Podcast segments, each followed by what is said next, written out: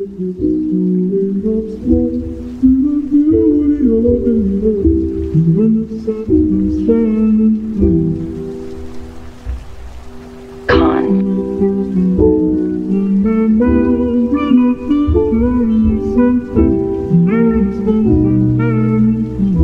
label experience.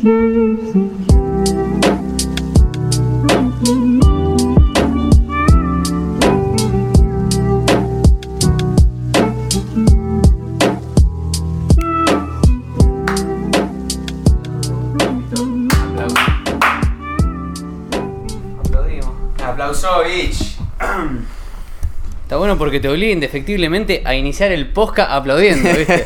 Sí. Es como no tenés chance, ¿no? Arrancás de buen humor, boludo. Arrancás a fondo. uh, con ese mood así. Dale. Fotito, para Insta. Fotovich. Para las chicas. ¿Para el Face? Dijo nunca nadie. Ah, qué divertido. Bueno, un día muy especial Ah. hoy. Estamos en jueves. Un día que no solemos grabar, pero bueno. Claro, no solemos grabar. Pasa que esta semana tengo la conferencia el día sábado, sábado 15. Voy a haber dado una conferencia cuando ya ustedes lo estén escuchando. Y dijimos, lo grabamos el jueves. Y justo lo que es la serendipia, las cosas de la vida. Uh, buena palabra. El otro día- Serendipia. nice, nice. El otro día estábamos con Rami, nos invitaron a una reunión y nos dijeron, vengan que también va a estar Juli. Me dice, ¿te acordás de Juli que lo conocimos en el evento de Hashi? Ah, yo por lo menos te conocí en el evento de Hashi, Sí. así de vista y todo eso, Sí, nos ¿te sacamos unas fotos. Sí, mal. Y digo, ah, sí, me cae re simpático, qué buena onda. Estábamos, meta, esa noche estábamos hablando súper emprendimiento, súper todo. y- Sí, morfando a cuatro manos también. Me Sí, acuerdo que trajeron morfa. ravioles y pollo. Sí, sí, sí. A cuatro manos. me acuerdo, me acuerdo. Bandejita de yo- pollo atrás de una atrás de la otra. sacando algunas fotos, yo ahí fue, fue una buena noche. Y bueno, en la reunión después empezamos todo ahí como, ¿qué carajo hacemos acá? Y cuando nos pusimos a charlar fue, salió alto podcast. Entonces Sí. dijimos, tenemos que invitarlo a Juli, tenemos que... No, no, no, tremendo. La verdad que me llevé muchas cosas ese día de las charlas que tuvimos. Lo principal que más me sorprendió, como que es lo que más me gusta de los invitados que traemos acá, siento que tenés un mindset increíble. O sea, Eso, sos un eso. robot de productividad, de progreso y de todo junto. Siento que es muy, siento que sos muy parecido a nosotros en el sentido que estás obsesionado, te gusta entrenar, te gusta levantarte temprano, te gusta optimizar tu tiempo, te gusta conseguir la mayor cantidad de resultados utilizando la menor cantidad de esfuerzo posible, o sea, bien productivo, ingeniero. La verdad que sí. eh, Es, o sea, un poco lo que pasó la otra vez en la reunión. Si bien nos habíamos conocido en el evento de Hashi hace rato, en la reunión conectamos bien porque cada uno contó su background, que seguramente no lo sabíamos. Y arrancamos a hablar y cada uno mostró su punto de vista y dijimos, epa. Epa. Acá, acá hay buena conexión. Hay feeling, ¿viste? Por lo menos sí, estamos sí. en la misma. Sí, sí, Claro. Le dije, interesante. Sí, sí, fue, fue épico. A mí me encantó. Una, no sé, viste que te quedan diferentes partes de las conversaciones. Sí. Y una que, que me llamó la atención, que te da indicadores de cómo es la persona, la del desayuno. Cuando estábamos hablando del desayuno, que, y no, y un café con medialunas, no, no me traigas. con dos tostadas, no. Qué, importante que es saber los hábitos alimenticios que tiene una persona. Vos creo que dijiste, si recuerdo bien, corregime si no, querés conocer a una persona, mirar el calendar. Es- no lo Sí. dije yo tal cual, pero Ah, sí, igualmente sí, opino igual. Mi calendar es, yo soy maniático. No está mi calendar, no voy. No voy, tal cual. Si no está en calendar, no existe. Me, me ha pasado durante la A ver, semana. tirales igual a los pibes, para los que no te conocen, una intro. Dale, dale, este es buena. ¿Quién Bueno, sos bien. brevemente? ¿Qué haces? Me llamo Julián Neus, tengo 23, estudié ingeniería informática en ITUA y hace, bueno, hice varios proyectos, varios emprendedurismos de los 16 años. Arranqué vendiendo remeras, vinos de la, una bodega familiar con un amigo, manejamos marketing y demás. Y después transicioné a lo que es desarrollo de software, bueno, a medida que avanzaba en la carrera. Ajá. Y empecé a desarrollar páginas, apps. Y hace un año y pico arrancamos un pequeño juego en Decentraland, un Play to Earn, que eso derivó en que nos, nos conozcamos mucho el ecosistema de NFTs, cripto y demás. Y eso desencadenó en que hagamos fans, fans con Z, una plataforma para venta de tickets con NFTs. Y hoy estamos con eso full. Bien, excelente. Sí, mortal. Me acuerdo que conta- contaste un poco como la historia en el evento este de CryptoPal de Litva. Que contabas que- como que tu primera introducción a las criptomonedas fue como que tenías una cuenta de Binance, justo pegaste un bull market. Sí, Bueno, había sido eso? dentro de ese flow que les acabo de contar, que fue la transición de, de cosas tangibles a cosas intangibles de software, que eso fue también en 2016 por ahí, que fue cuando dejé de vender los vinos y arranqué a vender software, porque dije, quiero cosas que escalen, y yo haciendo el mismo input. Sí, viste, como dice Mati Borganchan, si dependés mucho de recursos analógicos o humanos, es muy difícil escalarlo masivamente. Exacto. Entonces mi, mi- mi visión era la palabra escalar. Necesito algo que escale y que no dependa de que yo tengo que estar más tiempo ahí, sino que pueda escalarlo con más gente, que yo la pueda enseñar y traerlo al equipo. Entonces, Claro, y el costo de replicación sea cero, básicamente. Claro. Y ahí- Apalancamiento. y ahí, bueno, y ahí empecé a pensar en producto, al mismo tiempo que un día llega mi viejo a mi cuarto y me dice, che, boludo, vos que sos informático, tomá esto del Bitcoin, no sé qué, boludo, no entendí mucho, es una moneda, pero fíjate, Hace algo, claro, tomá. tomá, sos vos el que tiene que entender esto. Claro. Yo agarré y dije, uh, este viejo Haz lo loco, tuyo, Bart. este viejo loco que me está diciendo, lo guardé, lo, lo- lo dejé ahí estallado unos días en el, en el escritorio y dije, sé qué es esto, boludo. Aparte el chabón lo imprime, ¿viste? Entonces, claro. Buen detalle. Claro, no te mando un WhatsApp, te una hojita, toma. Eh, Toma algo así. Entonces, pasan un par de días, había terminado mis tareas de la facu, había frenado un toque con el proyecto, y vino a cosa y dijo, a ver esto, boludo, que me dio el viejo. Empiezo a mirar, empiezo a googlear, y empiezo a tratar de entender qué está pasando. Veo, me encuentro con CoinMarketCap, un par, no sé si en su momento estaba CoinMarketCap, pero ponele el similar a la lista de monedas con los precios, había mucho menos. Y de la nada digo, epa, acá hay un montón de, de monedas, gente que compra, ¿qué carajo es esto? Yo en su momento tenía mil dólares, era todo lo que tenía, tenía, no sé, 16 años, 17. Y dije, bueno, ¿sabes qué? Voy a meter todo acá y vemos qué pasa. Olin. Entonces dije, a mí me gustan mucho las situaciones high risk, high reward. O sea, alto Uh, riesgo, Sí, me acuerdo que dijiste. alto, alta recompensa. Me gusta vivir así, si no me parece aburrido. Entonces, lo mismo con las startups, ¿no? Entonces agarro y tiré todo lo que tenía ahí, lo segmenté en distintas monedas Ok. y ahí empecé a analizar. Dije, ¿en qué los meto? Y empecé a analizar las monedas, a ver cuál me gustaba más. ¿Qué monedas eran en, En, ese su momento, era Bitcoin, Bitcoin. que estaba dos mangos, BNB, que estaba 4 dólares, 3 dólares. Ah, mira. Después estaba Stellar, que era XLM. Ajá. Y había salido Tron, boludo. Ah, mira. había salido Tron, pero Tron, Mirá. cuando salió, yo me acuerdo, estaba en el baño de Litva, con el celu, leo una noticia, salió esta cosa, yo, mierda, es esto. Me leo el white paper rápido por arriba, la, la intro y digo, no entiendo nada. me fijo, Binance no tenía aplicación, era, era web todavía. Ah, mira. Y Binance no lo tenía. Yo digo, no, necesito comprar ya, porque valía 0,0000007. Yo dije, boludo, compro 200.000 Tron y vemos. y agarré. Y yo tengo pasaporte europeo, entonces me metí en un exchange europeo, me hice pasar por europeo, Sí, sí, sí. compré, me transferí de Binance otras cripto, las cambié a Tron y de nada tenía Tron. Y dije, bueno, no sé, qué sé yo, boludo, es, vamos a ver. Y ahí, mientras empezaba a estudiar y empezaba a entender qué estaba pasando. Y ahí empecé a ver a los youtubers que estaban enseñando cripto, cómo codear en Solidity, que hoy, el que codeaba en Solidity en 2016 fumaba bajo el agua. claro. Claro. literal, era, eran tres. Y yo ahí, pasa ahí. Y ahí llega el, el fin de año, es como estamos ahora, octubre. Bueno, octubre de 2016, pum, acabo de hacer el, el all-in. Llega el fin de año, me voy a Uruguay de vacaciones. Estoy ahí en la playa. Yo ya me había olvidado, viste, tenía la guita. Nosotros jugamos al póker con la flia y apostamos BNBs, porque valían 3 dólares. Estamos BNBs. No, no. Los Binance. Y era, era el que gana la cosa se lleva 3 BNB y eran 9 dólares. Y, y, lo- y mis hermanos que no estaban metidos en cripto les regalaba, no sé, 2 BNBs para que arranquen a jugar y a entender el mundo cripto. Le, Claro. le daba la falopa ahí para que se metan. y hoy en día un Binance, no sé, estaba en su momento. Sí, cuatro gambas de estar Sí, ahora, sí, llegó a estar claro. 600, En creo. su momento eran 3 dólares. Entonces, no, no era algo que representaba mucha plata. Entonces, llega el verano, yo no le estaba dando ni bola, era un pendejo. En su momento vendía también entradas para fiestas. Entonces estaba Ah, de RRPP. Estaba, estaba concentrado en. Tengo que vender entradas para fiestas para conseguir más plata para comprar más cripto. Y- Ah, ¿viste cuando estás en ese momento que, que conoces el mundo de las criptos, te enamorás y decís, encima vienen subiendo, y decís, Tengo que meter todo acá. Ah, sí, tengo que Mamá, vendé el. Peugeot. Sí, sí, sí, sí. Abuela, hace una torta, la vendemos, dale, para comprar Bitcoin. Bueno, yo se la, la- se la tiré a mi viejo. Vendé todo, boludo, la casa. No, estás en pedo, boludo, estás drogado. Y me decía, no, no, no tiene nada atrás, boludo. Es una moneda de mierda, no hay nada atrás. Conozco uno que vendió una casa en contra de la recomendación de todo el grupo de amigos para meter toda la guita en lo que fue ganancias deportivas. Ah, me acuerdo. Sí, y está muy mal ahora. bueno, es que puede salir muy bien o de la nada te quedaste sin casa. Entonces, bueno, mi viejo conservador me dijo, no, no, no. Y de la nada, 10 de enero, yo ya me había olvidado de eso, la- las cripto las había dejado ahí. Con suerte veías un pibe que usaba Binance en la playa. No, boludo, tenés Binance. Sí, ¿qué compraste? No, Bitcoin. y era como el, el otro drogadicto que estaba ahí suelto. Claro. Y de la nada me llaman, yo estaba en el mar, me llevan una llamada, mis amigos, eh, boludo, Juli, te están llamando, vení, tu viejo. Llego, lo llamo, ¿qué pasó, viejo? Estoy en la playa. abrí vainas.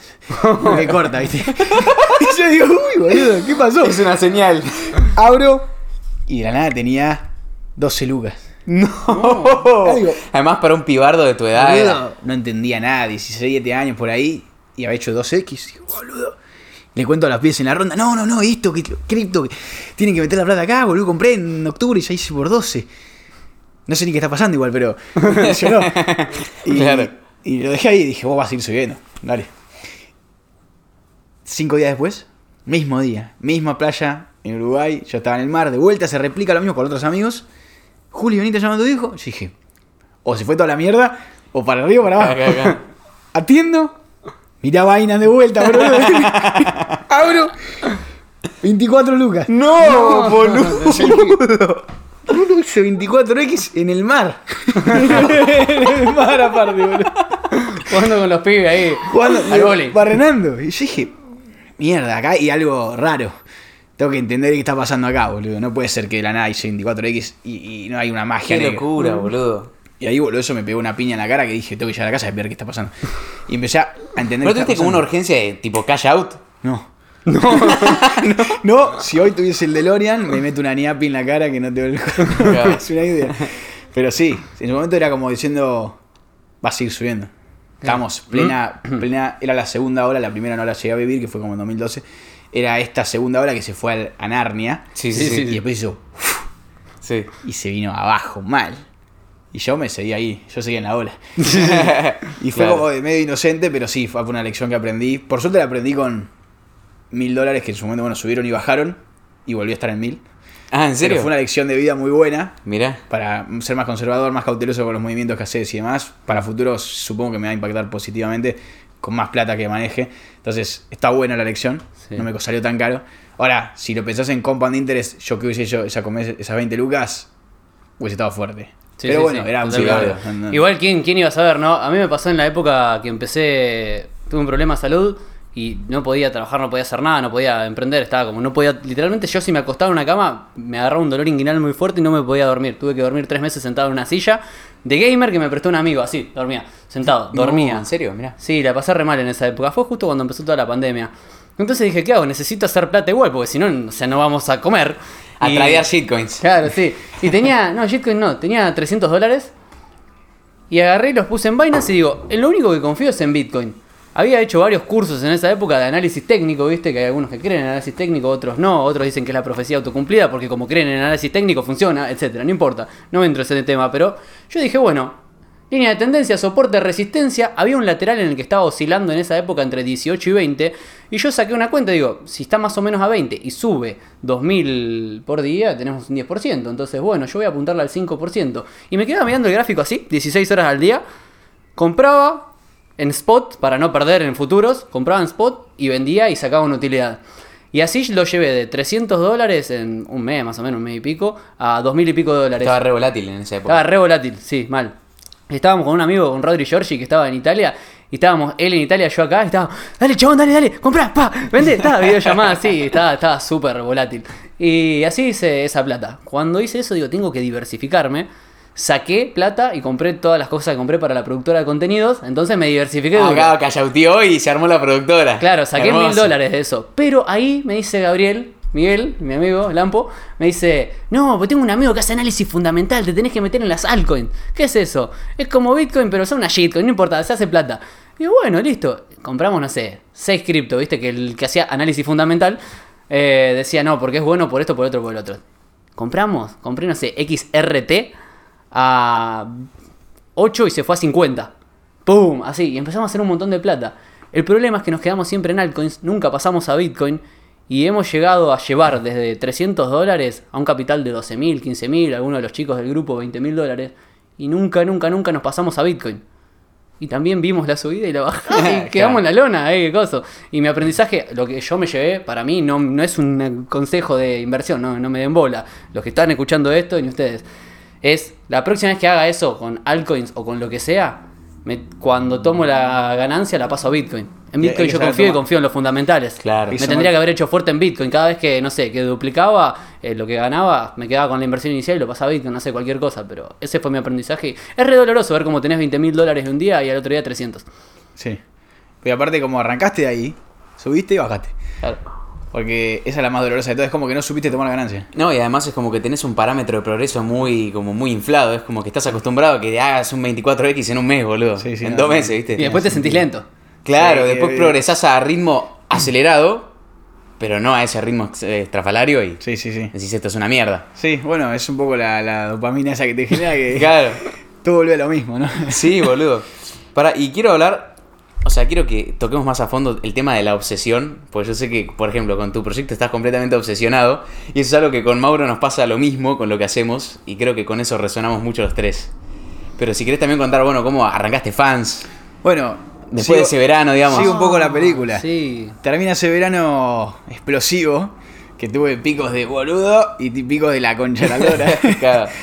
y ahí, bueno, sigo estudiando, avanzando con la Software Factory, que era la que hacía desarrollo web y desarrollo de apps, hasta que de la nada viene la pandemia. ¡Boom! Ahí me cambió todo, porque tenía un par de cosas ya prearmadas, yo estaba en una ONG del Litua, que ayudábamos a, a generar emprendedores del interior del país. Los traíamos, nosotros íbamos a Silicon Valley, traíamos conocimiento, veníamos acá, hacíamos, los traíamos, les pagábamos el viaje para Buenos Aires, los llevamos por todas las empresas de acá, Google, Microsoft, y les enseñábamos un montón de emprendedurismo. Teníamos esos viajes armados, otras competencias que había participado y estaba, había quedado de MIT y demás. Iba Che, todo no por sabía un- que existía eso, qué bueno. Sí. Iba por un montón de. Una rama muy técnica de inteligencia artificial que me había metido. Más esto. Y de la nada. Y también estaba de novio, ¿no? Que venía hace cuatro años en ese momento. Y de la nada, pandemia. ¡Pum! Cayó un nuke arriba mío. Se suspendió la ONG, se suspendió mi intercambio que me iba a ir a Shanghái. No, perdón, a Shanghái no, a. ¿Cómo se llama este país donde hablan chino e inglés? Pues yo hablo chino también. Ah, ¿hablas chino? Sí. Que tryhard. Sí. Eh, la- es un dato no menor, pero. Mira. ¿Cómo se llama este país que está. Tailandia. Tipo. Corea, no sé, boludo. Eh, boludo, soy un pajero. Bueno, no Indonesia, no sé. Eh, Sí, un país de A Asia. mí me suena, viste, cuando gozo, los indoneses, que, no sé ya si es digo, gentilicio, que son todos iguales. Porque es clave este país, eh. Ya me, me acuerdo. ¿Singapur? Sí. Bien. Espera, está. Sí, ¿no? Estoy buscando la universidad Me iba- suena que es como el más país asiático más occidentalizado. Bueno, Tipo Corea, Singapur, algo así. Singapur, sí. Tope de gama en tecnología y en inteligen- inteligencia Están re artificial. pegados los singapurenses, Pegados mal. Y aparte, ¿sabes qué? Hablan en inglés y en chino, entonces iba a poder fortalecer los dos idiomas. Y aparte, está siempre en 24 grados. Ah, mira. Porque está justo. Es el aire acondicionado. Está justo. Está modo ahorro de está energía. justo en la, en, la, en la línea esa del planeta que está impecable. Estás, Sí, en tipo en el short, meridiano perfecto. estás en short y en remera todo el día. Qué locura, Entonces yo dije, boludo. ese es mi sueño, boludo. Y bueno, vino la pandemia y me metió la de Mike Tyson en la boca y me durmió. Se me fue todo eso. Todo eso que te acabo de contar. Y de la nada dije, bueno. Corté por otras razones, nada que ver, pero de la nada tenía más tiempo. La facultad era remoto. ONG chau, intercambio chau, todo chau. Y nada tenía un montón de tiempo, boludo. y me imagino que sos una persona muy activa, muy hiperactiva. Y ahí, bueno, y ahí es donde dije, voy a agarrar todo este tiempo y lo voy a invertir en las cosas que me están volviendo locos, que quise hacer siempre y no, no tenía tiempo disponible, o prioridades por lo menos. Y agarré y dije, gimnasio, laburo. Y con el gimnasio, bueno, ya estoy bastante obsesionado de que tengo 14. Boludo, ¿vos vi- viste el perfil de Instagram de él? No. Cuando estuviste. no- ¿Vos tenés una Sí, foto? Tengo una foto que era el pico. Pero, boludo, parecía Ronnie Coleman, boludo. Im- pero impresionante. Te juro que impresionante. Posta parecía que te inyectabas, boludo. Ahí fue el pico en pandemia con uno de mis mejores amigos que nos volvimos locos. Estábamos comiendo un asado y no me acuerdo quién nos dice, che, están re flaquitos, boludo. Ay, qué feo que te digan que estás flaquito. ¿Para, ¿Para qué? A dos, a dos psicópatas. Y de la nada, mi amigo es un poco más alto que yo, mide unos 90 y algo. Yo mido un 80 y algo. Y bueno, es proporcional a, a lo que va a pesar, ¿no? Entonces de la nada nos dijeron eso. Se venía el verano, pandemia, no había una chota que hacer. Y nos limamos. Al carajo, comíamos 7, 6 veces por día.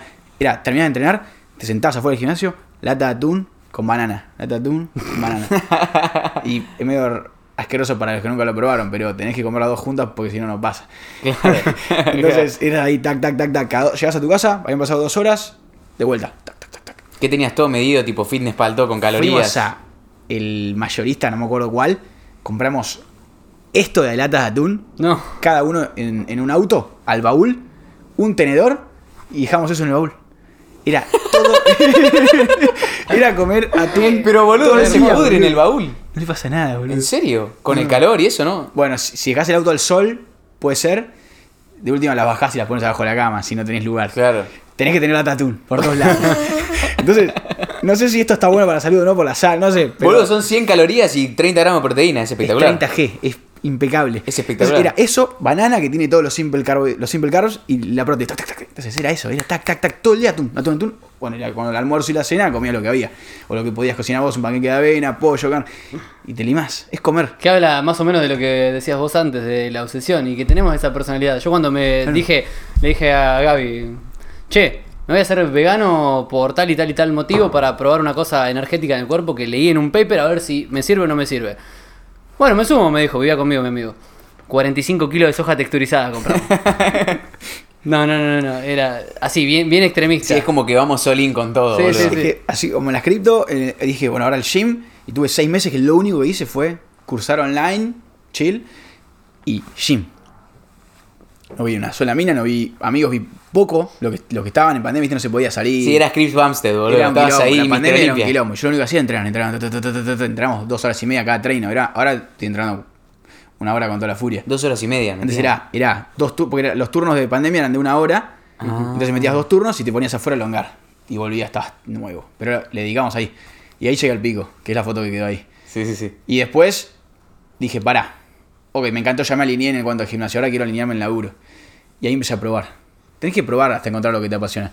Y bueno, empecé a probar unas cosas. De la nada probé streaming de videojuegos. ¿Ya? También habrás streameado cuatro horas por día, boludo. No, ¿qué cuatro?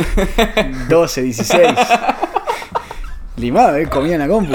Qué lindo, boludo, qué lindo. Y porque a mí me gustaba jugar. Entonces yo dije, bueno, ¿Cómo? puede ser que sea una pasión mía. Aparte en ese momento los streamers, como en pandemia, se estaban empezando a pegar más fuerte. Y dije, bueno, puede ser que sea una ola de unas pasiones mías. Lo probé, 16 horas por día, comía en la compu. Y me di cuenta que no, porque no escalaba para mí. Dije, esto no escala, para que yo escale tengo que estar yo. Entonces necesito hacer algo que escale. O sea, me, me apasiona, pero no tanto. Y lo tiré a la mierda. y fui a hacer otra cosa. Y ahí arranqué con el juego Play to Earn de Decentraland. Me gustó mucho, dije, ok. Y de la nada cuando pivoteamos a fans, dije, lo encontré.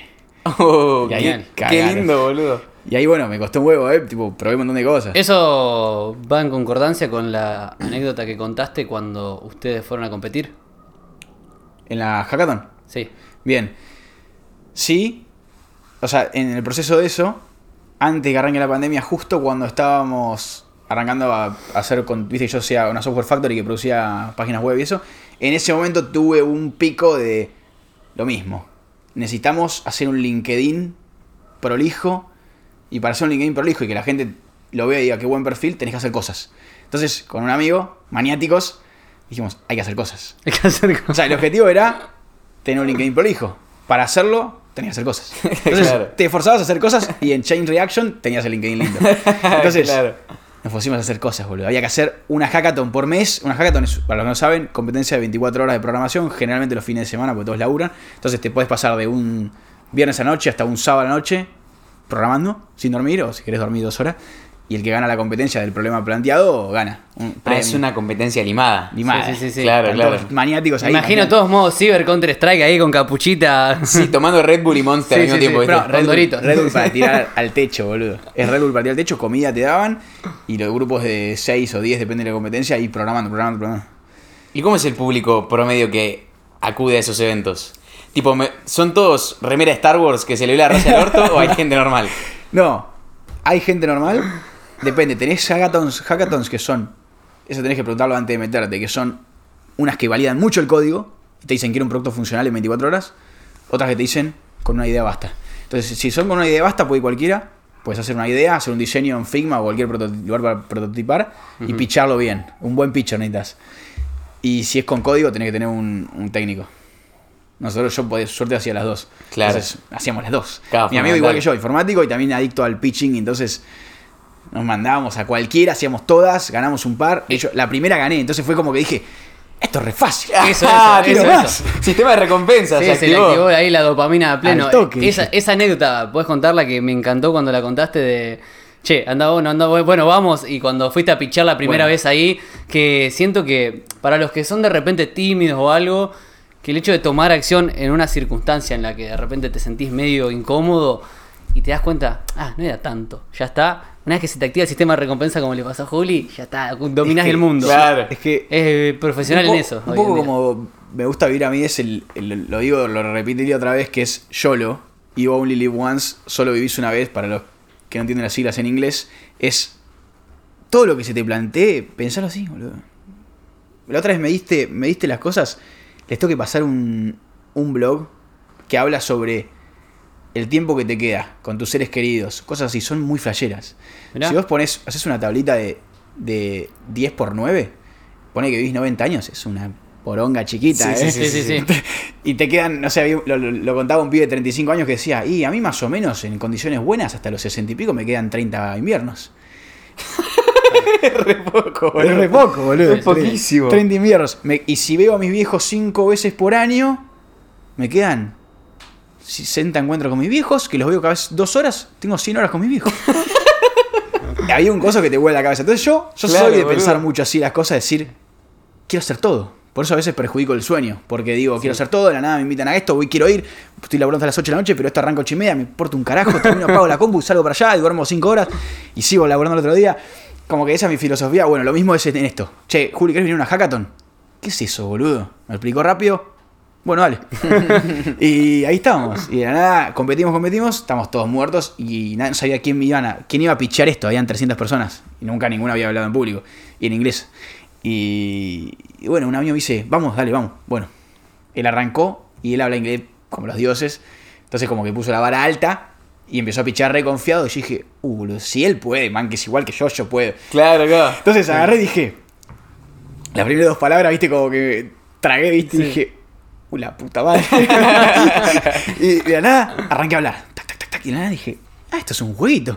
Estoy hablando y lo, son todas cabecitas que están ahí, me importa un carajo. Qué lindo que lo veas así, igual, Y de boludo. la nada empecé a hablar, empecé a hablar, empecé a hablar. Y de la nada te empezás a verlos a todos y son como estatuas, boludo. No te hacen nada. y, y yo seguía mostrando el, el producto, el producto, el producto, resacado.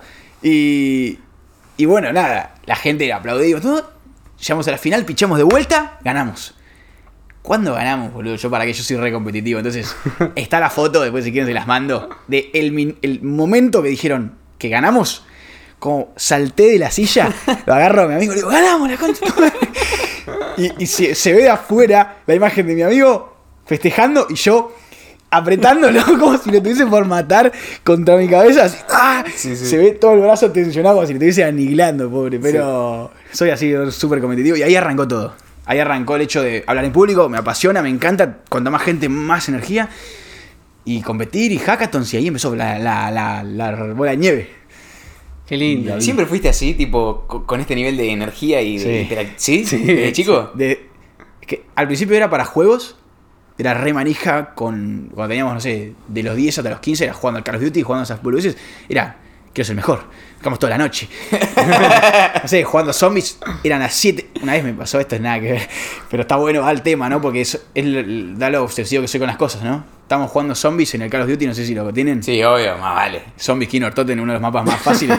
Dijimos, bueno, Clásico. vamos a hacer los más rounds que podamos. Y arrancamos. Ta, ta, ta, ta, ta, ta, ta. ¿Qué llegaste al 100, 150? Bueno, no sé. por el round 68, algo así. Nosotros no nos dimos ni cuenta, pero ya eran las 7 de la mañana. la nada, baja la mamá de nuestro amigo. Se mete. ¿Qué mierda hacen despiertos? ¡Pum! Apaga la play, se van a dormir y ya están enfermos. Nos quedamos los dos ahí. Eh, che, che, Tommy, tu vieja, no sé, bro. Hace algo, boludo. Nos vamos a matar a todos. Y bueno, nada, cuestión, nos fuimos a dormir. Era el round 8000. Bueno, eso es como lo que hablamos hoy, que mm, como somos en un área de la vida, actuamos en todas. Y algo que decía el otro día, que lo dije en uno de los podcasts anteriores, vos hay algo en lo que sos buenísimo, en lo que sos excelente. Capaz que, no sé, sos una cagada para jugar al fútbol, como en mi caso, Sí, sos yo para, para muchas cosas. sos- pero hay algo en lo que sos excelente. Por ejemplo, no sé, sos muy bueno jugando al LOL, como en el caso tuyo, en el Call of Duty o lo que sea. Si vos agarras ese mindset y esa forma de pensar y lo aplicás a algo nuevo, a lo que lo quieras llevar, vas a ser igual de excelente. Entonces vos como que te limaste así y dijiste, ah, esto es fácil, fa, esto me gusta, fa. Yo y lo todo lo con comparo con jueguitos. Claro. O sea, yo entro y digo, me limo a este juego, soy el mejor. Y la nada, arranqué a hacer, hablar en público y dije, esto es un jueguito. No hay, no hay diferencia. Arranqué a emprender, es un jueguito. todo es un jueguito para mí. Entonces es como que, digo, quiero ser mejor. Claro, y además ese- esa perspectiva es como que te saca el peso. Saca de- el peso y aparte te, le podés ver las recompensas, porque no sé, tareas en una empresa. Tenés que armar un equipo de desarrollo. Tenés que contratar Tenés que armar las sidequests, ¿viste? La tenés que... Claro, claro. Tenés que contratar tres personas. O sea, lo, lo bajás a tareas de un jueguito. Tenés la side quest, que una meeting con este pajero Claro. y. Después tipo la main quest con el inversor, ¿viste? Es, Claro. es un juego, boludo. Claro. Solo que es real. Pero el otro también igual, pero es como es eso. O sea, no sé, tenés que armar un equipo de. Es que el juego también es real, porque cuando lo estás viendo, lo estás viviendo, también es real. Sí. Entonces todo es real y todo es fantasía. Yo estaba, con- estaba yendo al dentista y le mando a Mauro ¿no? y digo, ¿qué paja esta side quest? Estoy yendo al dentista, la puta que lo parió. Es una paja. Sí, boludo. Mal. Pero es como ver las cosas con un jueguito. Es espectacular eso. Es que literal, ahora estamos justo en ronda levantando capital. Está bien, es un jueguito. Estás sumando puntos. Claro, necesito X puntos. Tengo que hacer todo lo posible en vida y tierra y no sé cómo se dice, carajo, esta la, la frase, para lograrlo. Claro, lo estoy haciendo. Y- O sea, a medida que el numerito sube, voy cumpliendo mi misión. Y el mindset ese lo que tiene de bueno es que vos cuando estás jugando, esto lo practicábamos muchos en dinámicas sociales, tomátelo como un juego. Si vos te lo tomás como un juego, lo que va a suceder es, si vos perdés en un juego, ¿qué pasa? Game over, try again. O sea, Claro. vas a intentarlo de nuevo, pero con la experiencia de la vez que jugaste Exacto. y no, te, no ganaste. Bueno, Entonces, el- tac, el tac, ejemplo que me está pasando ahora es el mismo juego Game Over Try Again con los pitch a inversores. Claro. Arrancás, primer pitch, boludo. Iba a ser medio mediocre. Pitch número 350. Ahora estoy una luz, boludo. Dijiste hoy que si lo tengo que dar en 5 minutos, en Hoy, 5 minutos vos- 0, 0 lo doy. Es al revés, ahora el inversor te digo, ¿en cuánto crees que piché? Tres minutos, ok. Mi cabeza hace, te lo piché en tres. Hago, "Brr", te lo piché en cinco. O si me, algunos me dicen, no, vamos libre, 20. Ok, voy tranquilo. Así procesas bien. Si querés cinco, saco una ametralladora y. es como que ya hoy en día el pitch está perfeccionado. Y sigue siendo la- una parte del juego de hoy en día que me toca, que es levantar capital. Cuando terminas eso, el próximo juego es ventas. Y- Son- es como que. ¿Y cómo manejás vos el tema del ego? Porque yo creo que vos sos una persona que progresa rápido en todos los nuevos juegos que toma, pero porque también estás dispuesto a, a estar en cero y decir, soy humilde, vuelvo a estar en cero en este nuevo juego y estoy dispuesto a aprender. Sí, y, y- o sea, sí, y también a dejarle, a dedicarle mucho tiempo. Porque si no le pones todo el tiempo del mundo, no llegás. O sea, vas a llegar muy lento. Y no vas a cumplir las expectativas que quieras. Y el ego al principio es una cosa que digo que es muy clave, que es nadie te va a decir que no. no te- nunca tengas ese miedo de preguntarle. Yo siempre hablo con amigos que están un pasito más adelante. Claro. Che, boludo, ¿cómo haces un pitch? Ah, boludo, 10 slides, ok, tiene que tener equipo, esto, esto. Ok, buenísimo, gracias. Hablo con otro. Che, ¿cómo haces un pitch vos? ¿Te parece bien esto? Sí, pero, ok, ok, tac, tac, tac, hablé con 10, listo. Tengo una base. Con eso voy, me traigo un par de inversores. Y de la nada, ok, hay unos que me... ¿Qué patrón saqué? Hay cuatro inversores que me preguntaron sobre una misma cosa, falta eso en el pitch. Voy, lo agrego. Claro, ahí te Es empezás a iterar, iterar, boludo, es iterás, iterar, iterás, claro, iterás boludo. y- Es lo mismo con los podcasts. O sea, el primer podcast, por ahí lo grabás con el celu, con esto. Ahora ya llegamos al podcast. Sí, Juli, sentate acá. Pum, probamos, probamos micrófono, probamos micrófono. Dale, cuadro, marca, estamos acá. La foto, sí, estamos todos, estamos todos, listo. Aplauso, pum, arranca. Claro. Robótico. Claro. Eso es el número 30. El número 1, estás ahí. Lo Sí, mismo sí. con todo. Los pitch, ventas. Bueno, eh, qué, qué lindo equipo. que es cuando, Claro, sí, wow. cuando Todo, arrancás así de algo muy virgen y decís, lo que decías vos la otra vez en TikTok me parece que si vos no te sentís suficiente, está buenísimo porque tenés mucho por mejorar. Y hoy me pasó que le dije que le iba a contar acá como un poquito más intensivo. Hoy tuve mi primer llamada internacional de negocios hablando en inglés y tengo un inglés rete huelche. O sea, es como que jamás estudié inglés, jamás nada, y fue la otra vez cuando vino el podcast de Ian, que, que te dije el otro día, Ian en un momento dice, ¿para qué gastarías los mismos recursos, o sea, tiempo, capital, eh, no sé, recursos humanos, lo que sea, para ganar menos plata? O sea, si podés vender el mismo servicio al extranjero y cobrar mucho más. Y fue Claro, y nos comparó el revenue per user de Facebook en Estados Unidos, Sí, que es como 40, 50 dólares por, por quarter, ponele, versus el de Latinoamérica, que es 2, 3. Claro, sí. ¿Para qué voy a hacer contenido acá si allá cada usuario vale 40 dólares y acá 3? Apalancamiento. Lo puso tan fácil que ahí te hace sentir un mono. Decís, Sí, sí, sí, qué sí. estúpido que soy. Si soy un mono ahí comiendo los piojitos al hijo mío, ¿viste? No, no entendés nada. Y ahí digo, pará, sí, entonces soy un imbécil. Yo pensé que estaba bien. ¿Con quién me estaba comparando? ¿Con quién me estaba contrastando? Y ahí digo, ¿cuál es mi creencia limitante? Mi creencia limitante es que no sé suficiente inglés. Entonces le digo, Rami, ¿me ayudas? Ahí no tengan cagazo de pedir ayuda. O sea, si no sabe, Rami, ¿me ayuda? Sí, obvio, me dice, boludo. Pero igual no seas cagón, lo tenés que hacer. Nos pusimos a practicar inglés. Hablamos una semana solo inglés. Sí, sí, sí. Eh, Otro juguito más. otro juguito más, boludo. Y, y lo disfruté muchísimo. Me quemaba las neuronas mal porque se te drena la energía, pero estuvo buenísimo. Y hoy cuando tuve la videollamada, estaba hablando con un chabón en inglés de negocios y por momentos me trababa y yo estaba así sonriendo porque digo, sí, estoy jugando. estoy jugando, chabón. Es así. Y era un juego, terminé la llamada y lo le mando un audio a Ian y le digo, chabón, me carreaste like a boss, porque me recarreó, o sea, en las partes en las que medio me trababa, el chabón como que me remontaba, ¿viste? Y a veces le preguntaba algo a él y me lo traducía, no importa, pero jugué. Y encima digo, la verdad que estuve pésimo. Y tengo un montón por mejorar y me siento remotivado por mejorar. Y, y mirá Es cuando sea la número 10, la número 100, la número 30 llamada de negocio que ya te acordás cuando fui repete, pero tuve los huevos de hablar con Cliff Weisman. Es como- boludo. es hermosa esa sensación, es hermosa. Ahora te dan ganas, de- es adictivo. Sí. Ahora decís, quiero hacer otro mejor. Sí, sí, sí. Tráeme otro cliente que lo quiero pichar ya. Sí, sí, sí. Claro, sí, claro. No, y además lo que dijiste vos, que, que lo lindo es que decir jugué. Tipo, no fue lo mejor, pero jugué, boludo. Puse lo, fue, con- fue con huevo, puro huevo. Es que para mí no hay peor sensación de esa que de Quedarte con la, las ganas, Con la de cagón, con la de decir, no me animé a hablarle a esa chica, o uh, no me animé, que el otro día Mal, lo hablabas boludo, vos, esa Juli. Lo hablabas el otro día cuando dijiste, yo a veces estoy en un bar laburando y escucho algo y pum, y voy y hablo. ¿Cómo, cómo es que.? Que para mí es. Viste que todos ven a la gente alrededor como que. Uy, boludo, si le hablo me muerde. O no sé qué piensan que va a hacer la gente. Porque está por ahí serio, pero porque no tiene por qué estar sonriendo todo el día. si no estaría todo drogado el chabón. Está tranquilo en su vida o entrenando, lo que sea. Como que no hay que tener ese miedo de acercarse a la gente y hablarle. O sea, por ahí no te va a devolver la mejor buena onda porque está en otro mood o está en otra sintonía de su vida que no quiere. Pero capaz si está con unos auriculares noise canceling, así todo enfocado, bueno. Por ahí, a eso lo dejás de lado un toque. O si querés preguntarle algo, tocas un poco el hombro, te lo saca, le decís algo y si te sigue el flow se lo va a correr el auricular y te va a seguir hablando. Claro. Yo, te, yo entreno con auriculares, pero el que se acerca a hablar. ¿qué Claro, pasa, y además no te jodes, tipo, bueno. Te lo sacás y seguís hablando. Sí. O sea, qué sé yo, yo lo hago muy normal ya, en el sentido de acercarme, o sea, amigos que están entrenando es súper fácil, amigas, minas con las que salí, lo que sea, es súper natural, y gente nueva en un bar, de nada. Hay veces que no tengo muchas ganas de hablar porque vengo de hablar con gente todo el día y estoy cansado en la mía. Si se acercan a mí, buenísimo. Pero hay días que estoy con ganas de decir, che, qué interesante lo que están hablando al costado, porque lo escuchás. Me meto en la conversación. Y me, te das vuelta, perdón, estás escuchando lo que están hablando, me interesa esto. Y la gente te da vuelta y te decir, ah, ¿viste? Y ya está, arrancaste a hablar. Sí, sí, sí. ¿Sabes cómo estamos ahora hablando? Bueno, tenés que romper el hielo y después ya está, boludo. Es una conversación más como la que tuviste toda tu vida. ¿Y cuántas oportunidades lindas surgen en base a eso? Como lo que contabas de, ah, conocí unas chicas, estaban hablando en inglés, ¿por qué están hablando Mal, en inglés? Estaban hablando en inglés, me di vuelta. Los tenía atrás, hablando en inglés, hablando en inglés. Y estaba terminando una tarea, ¿no? Terminé la, la task, guardo la compu y digo, no puedo ser tan cagón.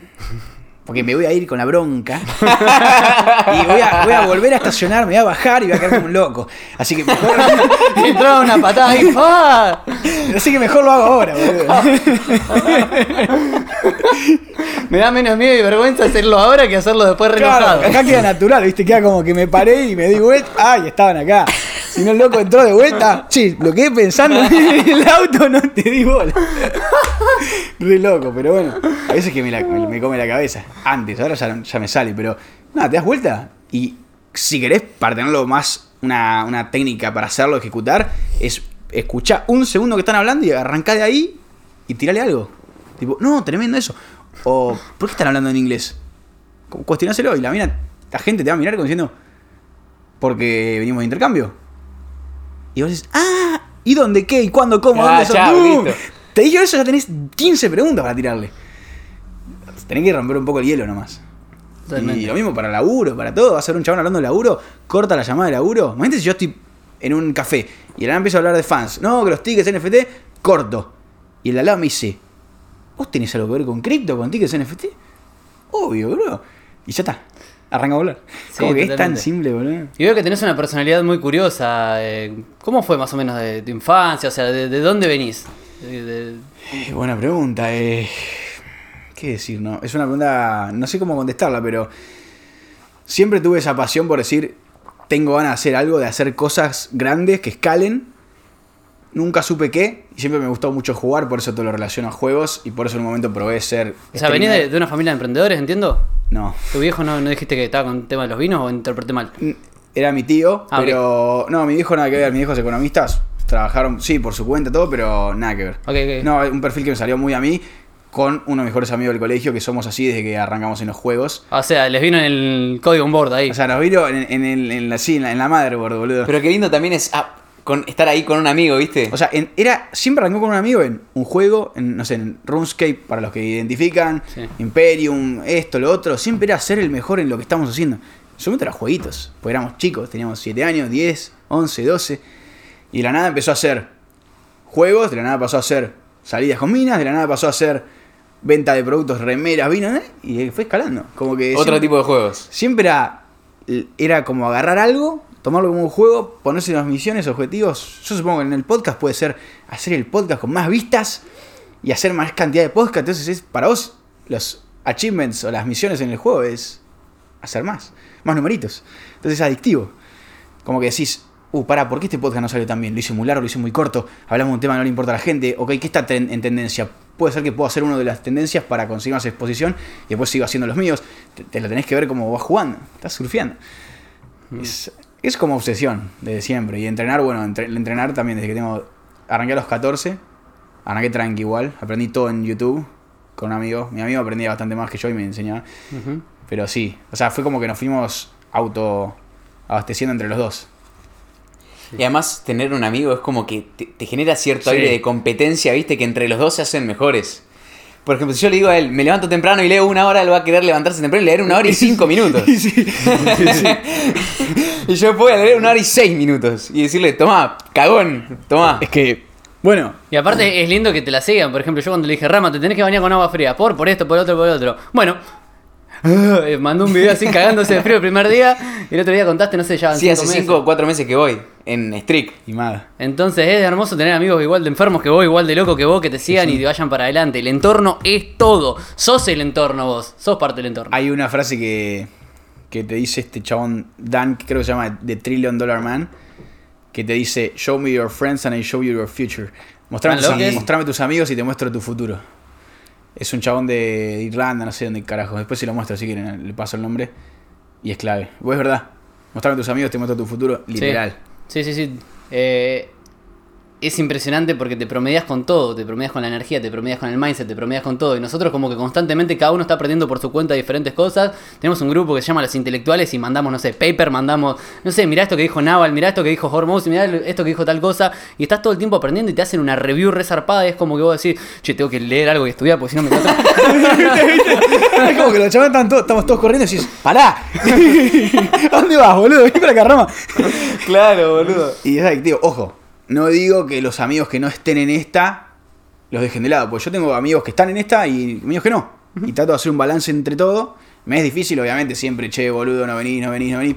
Bueno, pará, estoy balanceando, boludo. Sé que vos estás con otra visión a futuro. Ya sentí 37,3 horas este año para amigos. Tranquilo. ya, ya tengo las horas seteadas, ya va a llegar. estás en el calendar. claro. Y nada, sí, pasa eso, boludo. Boludo, mi novia una vuelta se enojó porque yo tenía seteado en el calendar a las 4 de la tarde una notificación para mandarle memes.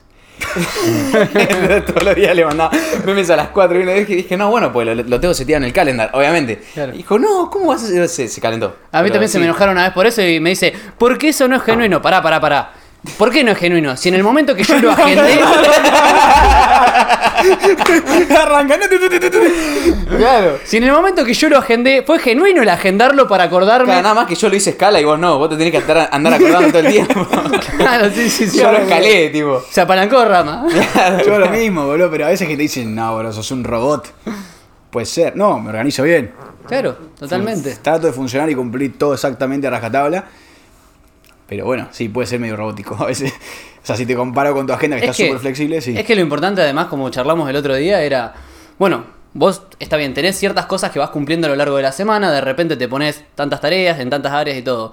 Hacete la agenda, hacela súper estricta, fíjate, asigná tantas horas semanales para cada una de las áreas más importantes de tu vida, bárbaro. Y después testea, a la semana decir, che, cumplí con las tareas, sí, con el 70, 80, 90, 100%. Bueno, con cuáles disfruté hacer, esta, la otra, la otra, cuáles no quiero hacer nunca más en mi vida, esta, la otra, la otra, la otra. Y vas testeando, o sea, iteraste, hiciste, no hagas, hoy voy a hacer mi agenda durante los 300 meses, se ejecuto tres meses y después digo, la verdad que no era feliz. No, eso, haces la agenda mensual, como la haga cada uno. Semanal, boludo. Y con que la hagas semanal, como dice Kobe en los siete hábitos, la haces semanal. Agenda organizacional de cuánta generación, listo, todos los domingos, lunes, sábado, cuando quieras, organizás la agenda y ya está. Y ahí decís, estuvo bueno esto sí, ¿qué, qué, qué me gusta hacer? Esto, hago más de esto. ¿Qué no me gusta hacer? Lo otro, Claro, bueno, busco ¿Cuánto tiempo me bueno llevó eso. esto? Porque viste uno al principio le pifia. Sí, al principio Tipo, le pifia. pones todo, tipo, una hora para esto y después, bueno, te das cuenta que te lleva una hora y media. Exacto. Pero la vas tuneando. O algo que me pasaba a mí era que yo, como dice Cliff, eh, Cliff Weisman, dice, cuando empezás a hacer una actividad, un emprendimiento, lo que sea, es cuando más energía tenés, metele más con todo eso. Bueno, a mí me pasaba eso con la agenda. Yo el lunes me recargaba la agenda, me recagaba a palos y estaba desde que me levantaba a las 5 de la mañana hasta las 10 de la noche. Ja, pero después tu semana iba así. y después mi boludo. semana iba en desmedro. Entonces lo que hice fue decir, bueno, pará, nivelemos. Y empecé a gozo a organizarla. Y es un juego, eh, armar la Todo es un agenda. juego. T- tenés que entenderte un poco a vos. Yo tengo como dos. Dos curvitas exponenciales, ¿no? Arranco, medio boludo, Mm. pasan unos minutitos y entro en calor y ahí pum, y empiezo a volar. Por ahí, y eso lo, lo hago dos veces, porque siempre, solamente al mediodía, siempre que almuerzo, Mm. hago una power nap de 20 minutos, lo Ah, que mirá. sea. Después de almorzar, Sí. como para que. Bien. Sí, sí, yo también. Hago un reset de RAM y sigo. Entonces, Claro. y, y sigo. Pero bueno, tengo dos picos que tengo que dos, dos veces que arranco a laburar, son esos 5 o 10 minutos hasta que entro en foco y ahí ya está, pum. Bien. Ahora, mi, mi socio, por ejemplo, me dice, no, yo al revés, yo prefiero arrancar en la mañana más temprano que vos, pues yo entreno en la mañana. Entonces arranco un poquito más tarde que él. Y él me dice, no, yo prefiero mis primeras horas, soy Dios y caigo. Entonces prefiero entrenar más tarde. Claro. Bueno, ca- cada uno, fíjese. Y, y aparte lo podés ir adecuando de acuerdo a las necesidades que tengas en el momento. Yo antes Obvio. entrenaba a la mañana y ahora prefiero dedicar la mañana a todo lo que requiera mis habilidades cognitivas. O sea, hago un poco de cardio para activar el sistema. Pero después me quedo ahí en casa. Laburo hasta el mediodía, como 20 minutos de meditación. Laburo un rato más y cuando siento que estoy requemado, ahí tipo 2 3 de la tarde voy al gimnasio para sacarme toda la leche ahí en el gimnasio. Entonces, ahora me sirve eso. Antes me servía entrenar a las 5 de la mañana. Pero, a ver, ¿por qué recomiendan entrenar a la mañana? Porque tu willpower es máximo a la mañana, pero vos que ya sos súper disciplinado, puedes entrenar a las 10 de la noche. No, pero hay, hay otra cuestión que, por ejemplo, esto lo, lo explican en, en muchos libros de neurociencia. Vos a la mañana cuando te levantás hay dos beneficios de dos hábitos sumamente productivos. Primero, bañarte con agua fría genera noradrenalina y un montón de neurotransmisores Ah, más que tenés que son empezar a meterla, buenos. ¿eh? Sí, Está muy, estoy- muy bueno. Me está convenciendo.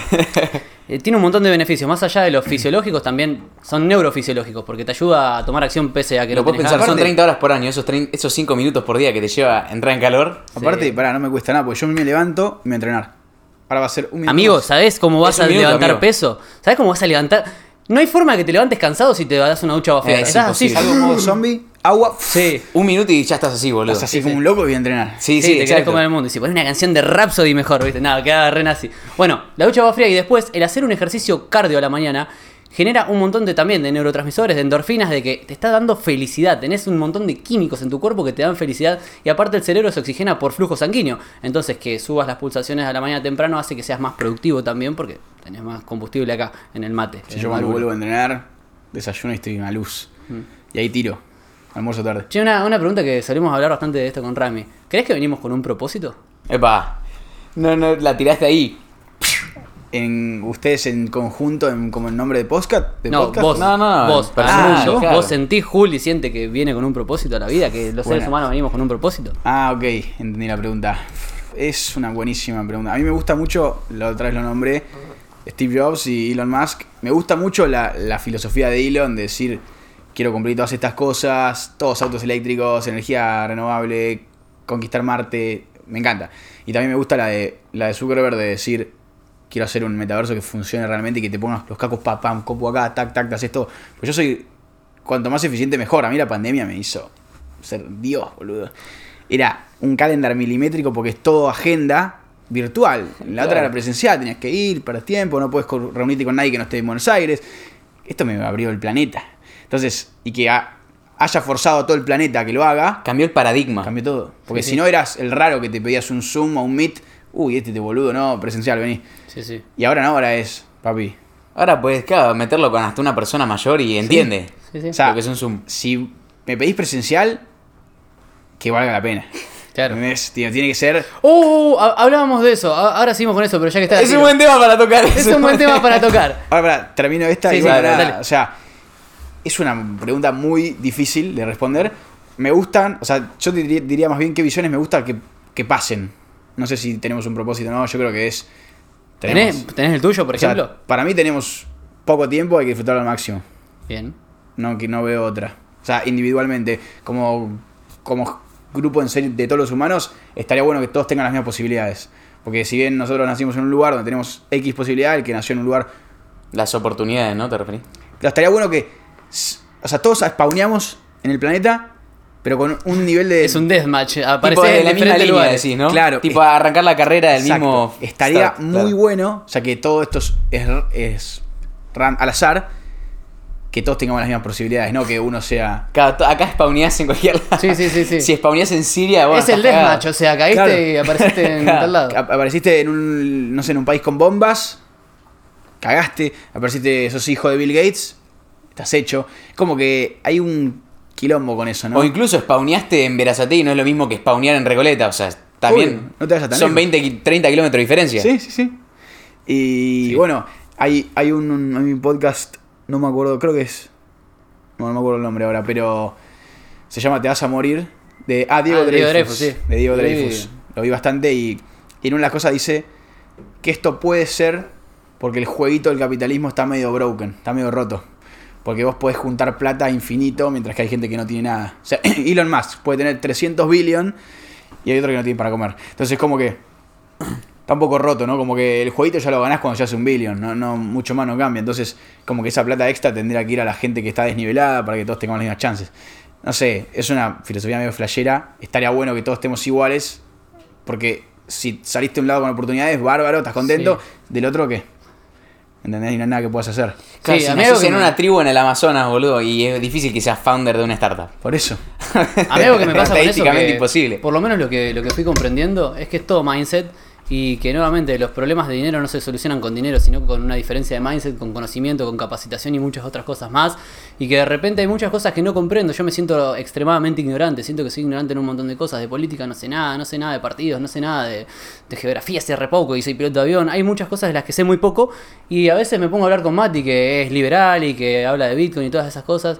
Y yo digo, bueno, pero ¿cuál es la solución? Porque ponele que entre todos, después del día de mañana, entre todo mi grupo amigos, vamos a tener 10 empresas unicornio. Sí, vamos a tener un multicornio. Eh, vamos a estar ahí todos re contentos. Ok, ¿cómo hacemos todo con toda esa plata? Porque no se soluciona solamente con plata. Tenemos que pelearnos también con un Estado. ¿Entendés? Con el que sea el Estado. Tenemos que pelearnos con todo un sistema, sin ser conspiranoico, con sistemas que son sistemas que están creados. Un sistema es una serie de procesos que hay, ¿no? Bueno, con esa serie de procesos. Y me parece que es bastante complejo porque viene complejo hace muchos años. Es como que muchas mentes nos vamos a tener que juntar y decir, ¿cómo mierda hacemos? Que es algo que dijeron que hacen eh, los Bariloche, unicornios ¿no? de acá. Los unicornios de, de Latinoamérica se juntan en Yao Yao, en Bariloche, una o dos veces al año a ver qué pueden hacer para hacer eso. Eso me vuela la Tipo es la cabeza. meeting del Ku Klux Klan, boludo. Están ahí. Están ahí tuneando el código, ¿viste? Marquito clipeando esta parte. Eh, ¿Qué estábamos hablando? Ah, que, que con Rama Ah, lo, sí, necesitamos ahí. ¿Alguna vez te, te tiraron esa de tipo, che, nos podemos ir a tomar un café y pick your brain o algo así? Un Vale. random. Eh, una vez sí, la mayoría le dije que no. Le dije, decime qué quieres hablar primero, porque tiendo a tener la agenda súper a full, entonces Ese es el problema, boludo. no te puedo meter un café cuando quieras, ¿entendés? Si, si bien el, el fin de semana la tengo más liberada, es mi tiempo libre y lo quiero aprovechar al máximo con las personas que quiero ver. Claro. Entonces, sigue estando a full para una persona que no conozco. Entonces, al menos decime qué querés hacer. ¿Me querés pichar una empresa? Te voy a decir que no de una. ¿Me querés? Claro. Porque no estoy invirtiendo ahora. Más adelante, por ahí sí. ¿Me querés? Depende de qué quieras hablar. Te digo de un meet. Un meet seguramente te diga que sí. Un, Sí. Porque no me cuesta mucho. Te, Ah, sí, a mí me da una bronca. Hoy tenía dos meet y los chabones, los pibardos ni aparecieron. Estábamos también. Estaba por regalar una entrevista. O sea, les regalé una entrevista. Tenían media hora cada uno. Y no, no aparecieron. Sí, a Rama le tiran mucho. Che, tomemos un café que te quiero absorber, Sí, sí, sí, succionar tipo, el. Primero presencial es un boludo. Ah. Si ¿qué no veo a mi vieja, asume que voy a ir con auto a verte a vos. ¿Qué quieres hablar? o a lo sumo venir acá enfrente. Como el que se vino a ver al traductor de ingeniería. La otra vez entrevistamos al traductor de ingeniería, un Youtuber. tiene un youtuber, un canal zarpado. Y un tipo que era, no sé si de De Chile. Chile, de Chile. Estaba justo acá en Argentina, estaba. no En sé, Recoleta hospedado, En Recoleta y y, se se, vino en un Uber hasta acá. Y esperó hasta que termine el podcast para que él salga y abrazarle, sacarse una foto. Tremenda inversión. Pero este, este- esta charla salió de una historia de Warren Buffett que él tenía tipo un ídolo y el chabón cuenta que le pidió trabajar gratis y el chabón le dijo, that's overpriced. Tipo, yo prefiero pagarle a alguien que no me haga preguntas, que no me robe tiempo a mí y que haga su tarea. No que estés vos trabajándome gratis a mí pero robándome tiempo. Entonces como que viene también de eso de decir, bueno, no es que me estás trabajando gratis o no es que... Para mí también es un costo, mi tiempo. Obvio. Es lo más valioso que tengo, no lo puedo recuperar. Sí, Sí. capital tiempo es súper importante, sí, Sí. totalmente. total. Sí, y, 100%. y dentro de las cosas que hablamos esta semana, porque me quedé con mucho aprendizaje, las últimas dos, tres semanas fueron Sí, las que más aprendí en el año. Data. La- factorazos. Y estoy teniendo muy en cuenta todo esto. Y le estoy preguntando a todo el mundo, y ahora que te estamos conociendo vos también, ¿qué sentís que te da energía? ¿Qué actividades decís? Uh, qué buena Cuando pregunta. hago esta actividad, cuando la hago no es que termino, después de hacerla no es que termino con menos energía, termino con más, termino con ganas de... Como nosotros con el podcast. Bien, es una buena pregunta. Así a la cabeza de una, el gimnasio, lo primero. God. Para mí en el gimnasio- Ah, sí, el también. gimnasio. En el gimnasio estoy en, parece que me enchufé a 220, estoy en el auto con música ahí, digo, boludo, vuelvo y le pego a la ventana. Y si no vas es un día de mierda. Viste, si no vas es un día de mierda. si no voy, estoy ahí, viste, uy, boludo, chicho mierda. Sí. En cambio, cuando voy, Gimnasio, bien. es. Y después, esa es la, esa es la top 1. Y después, depende qué tipo de energía, ponele. Cuando arranco, yo como cuando, cuando laburo tengo como ese estado de foco donde te dije que tardo unos minutos en entrar y la nada entro. Generalmente laburo con música, a menos que tenga reuniones, pero los laburos que tengo que hacer, X laburos, son con música y estoy ahí súper concentrado. Bien. Y me meto como en un trance y me voy. Estoy ahí, pff, estoy en la compu y estoy en ese cuadradito y no me saca nadie. Channel Vision ahí. Y literalmente que nadie Sí, me sí, sí. interrumpa porque estoy volando. Es como que me hablas.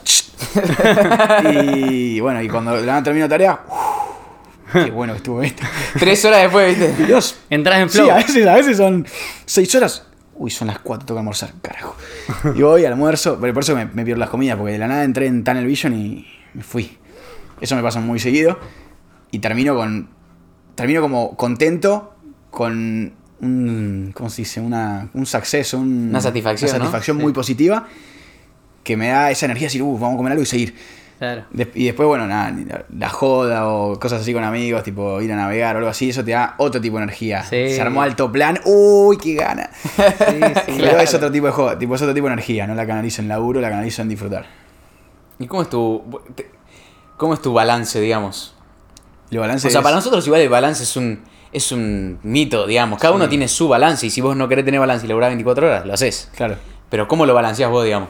yo entreno siempre a la misma hora, a la bueno, mentira esta semana, pero entreno siempre a la misma hora hasta a la mañana. Esta semana estuve entrenando de noche por, por tema de laburo que se me shiftearon, pero siempre a la mañana y después el resto del día laburo todo el día.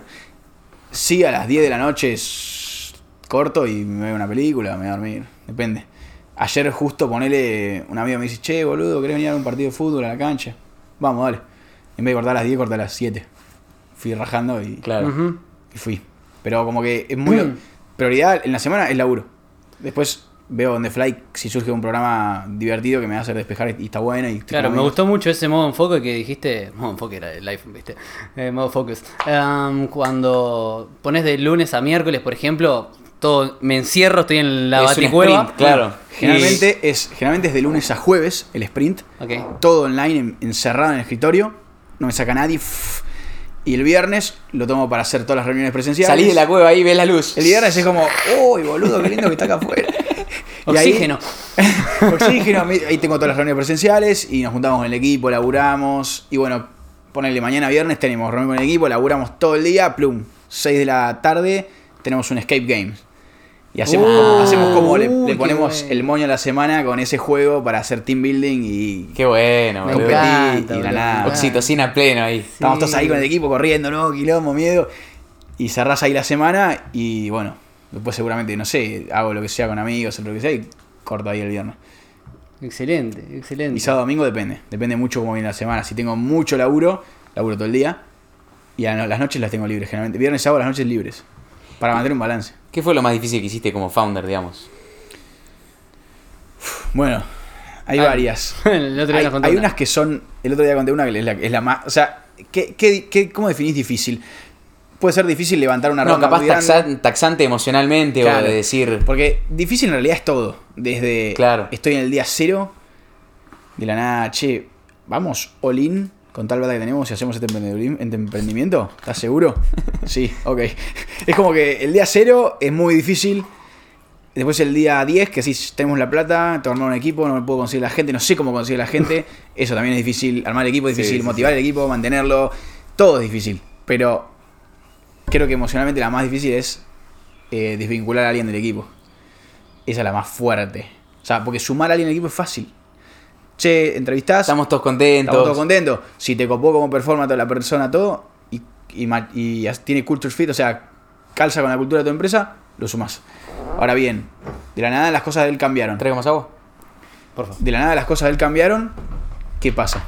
Lo tenés que, le tenés que bueno, dar advertencias y si de la nada hay que desvincularse, hay que hacerlo. Y eso es lo más difícil, tomar acción y decir, ok, vamos a hacerlo, boludo, porque hacerte unos huevos es súper difícil Che, para ambos lados. Te hago una consulta, como no se te ocurrió, o no sé, no sé cómo se maneja eso. Sí. Eh, poner a partir de ahí decir, pongo a alguien de recursos humanos y no lo hago nunca más yo, onda eso, para Nunca lo pensé, Para- pero me gusta. que no te drene RAM, para que no te drene, energía y para que tampoco tengas que volver a hacerlo vos. Es como que el CEO o el founder vaya a despedir a alguien, es como muy, Es muy fuerte. muy fuerte y En el estadio que estamos hoy en día, creo que todavía lo tengo que seguir haciendo yo. También porque conecto muy individualmente con cada persona de la empresa. Todavía no Claro. estamos en una siguiente, en una siguiente etapa de la empresa. Puede ser ya con un con distintos eh, estratos. Con un- o sea, ahora estamos founders y está todo el equipo, estamos todos casi que en- Claro. hay solo un estrato. En el momento que la empresa tiene dos estratos, donde ya hay managers, ahí sí se puede ver de un equipo de recursos. ¿Ok? Mientras no, porque está bueno tener esa, ese, ese vínculo fuerte. Sí, sí. Si tenés que enfrentar cosas malas o buenas, no importa. Tenés que estar vos. Sí, encima algo que me, que me pasa a mí, por ejemplo, en la productora. eh, yo dije, por primera vez voy a hacer algo en lo que, bueno, sea una organización. Porque normalmente, viste, el, cuando vos no venís de una escuela que tenga que ver de emprendimiento, ni de educación formal, ni de nada, y te metés al mundo del emprendimiento, falopa esa que te venden en internet, es como la mentalidad, la diferencia entre el mindset emprendedor y empresario es, el emprendedor es el tryhard, tengo que hacer todo yo solo y voy haciendo y todo a pulmón y cambio siempre mi tiempo por- y mi energía por plata. Y después está el modelo de empresario que, a ver, en el mundo globalizado es prácticamente lo mismo, empresario y emprendedor. O sea, Mark Zuckerberg se autodenomina emprendedor. Eh, pero a lo que voy es a la emoción, la mentalidad y el mindset detrás. El emprendedor latino es como muy tryhard y muy hacer todo él. O el hombre orquesta, ¿viste? Te está tocando la batería mientras te toca la guitarra y está con la flautita acá, con la armónica. Claro. Sin embargo, cuando estás en una organización tenés los diferentes niveles, ¿viste? Y hay diferentes personas. Y yo ahora en la productora ya tengo un chico que lo estoy entrenando para que sea tipo el CEO, ¿viste? Yo quiero ser el founder. Y que él sea el CEO. Pero al principio me está pasando mucho, por ejemplo, los chicos, los editores, quieren tener relación conmigo. Entraron a la productora por mí. O sea, tiré una historia en Instagram y entraron por mí. Es como, es lindo esa cultura de equipo y de, de compartir tiempo. Así que también entiendo eso. Sí. Está, está muy bueno. Es algo que también se disfruta. Bueno, otro, otro tip ahí ya más para, para la empresa es tener reuniones diarias con, el- con los equipos, depende con cuáles, semanales con los equipos para hacer un- una retro de lo que pasó en la semana, que puede mejorar cada uno, y mensuales individuales con cada uno, Ok. porque eso es clave. Porque vos no sabes cómo cambia una persona por mes. Es No, fuertísimo. Como Claro, boludo. Pasa de todo, desde que se puso novio se mudó eh, X, X, X, X, siempre le pasa algo. Sí. Para bueno o para malo. Entonces tenés Claro. que estar al tanto de todo lo que pasa y traquearlo en un Excel. ¿Sabes que, que sí? Lo amo, es un capo. Un per- tipo una página de Notion, ¿viste? Tal Sí. persona. Excel. Tipo, Ma- 100%, ¿eh? tipo Mati Gorga que tiene una planilla de capital hace treinta y pico de años y que tiene 100%, todo, todo. Él te dice cuánto cobraba hace 29 años. Es que tenés que, Ajustado por inflación. Sí. Tenés que tener un. CRM para todo. Para todo lo que hagas, anótalo. No te lo vas a acordar.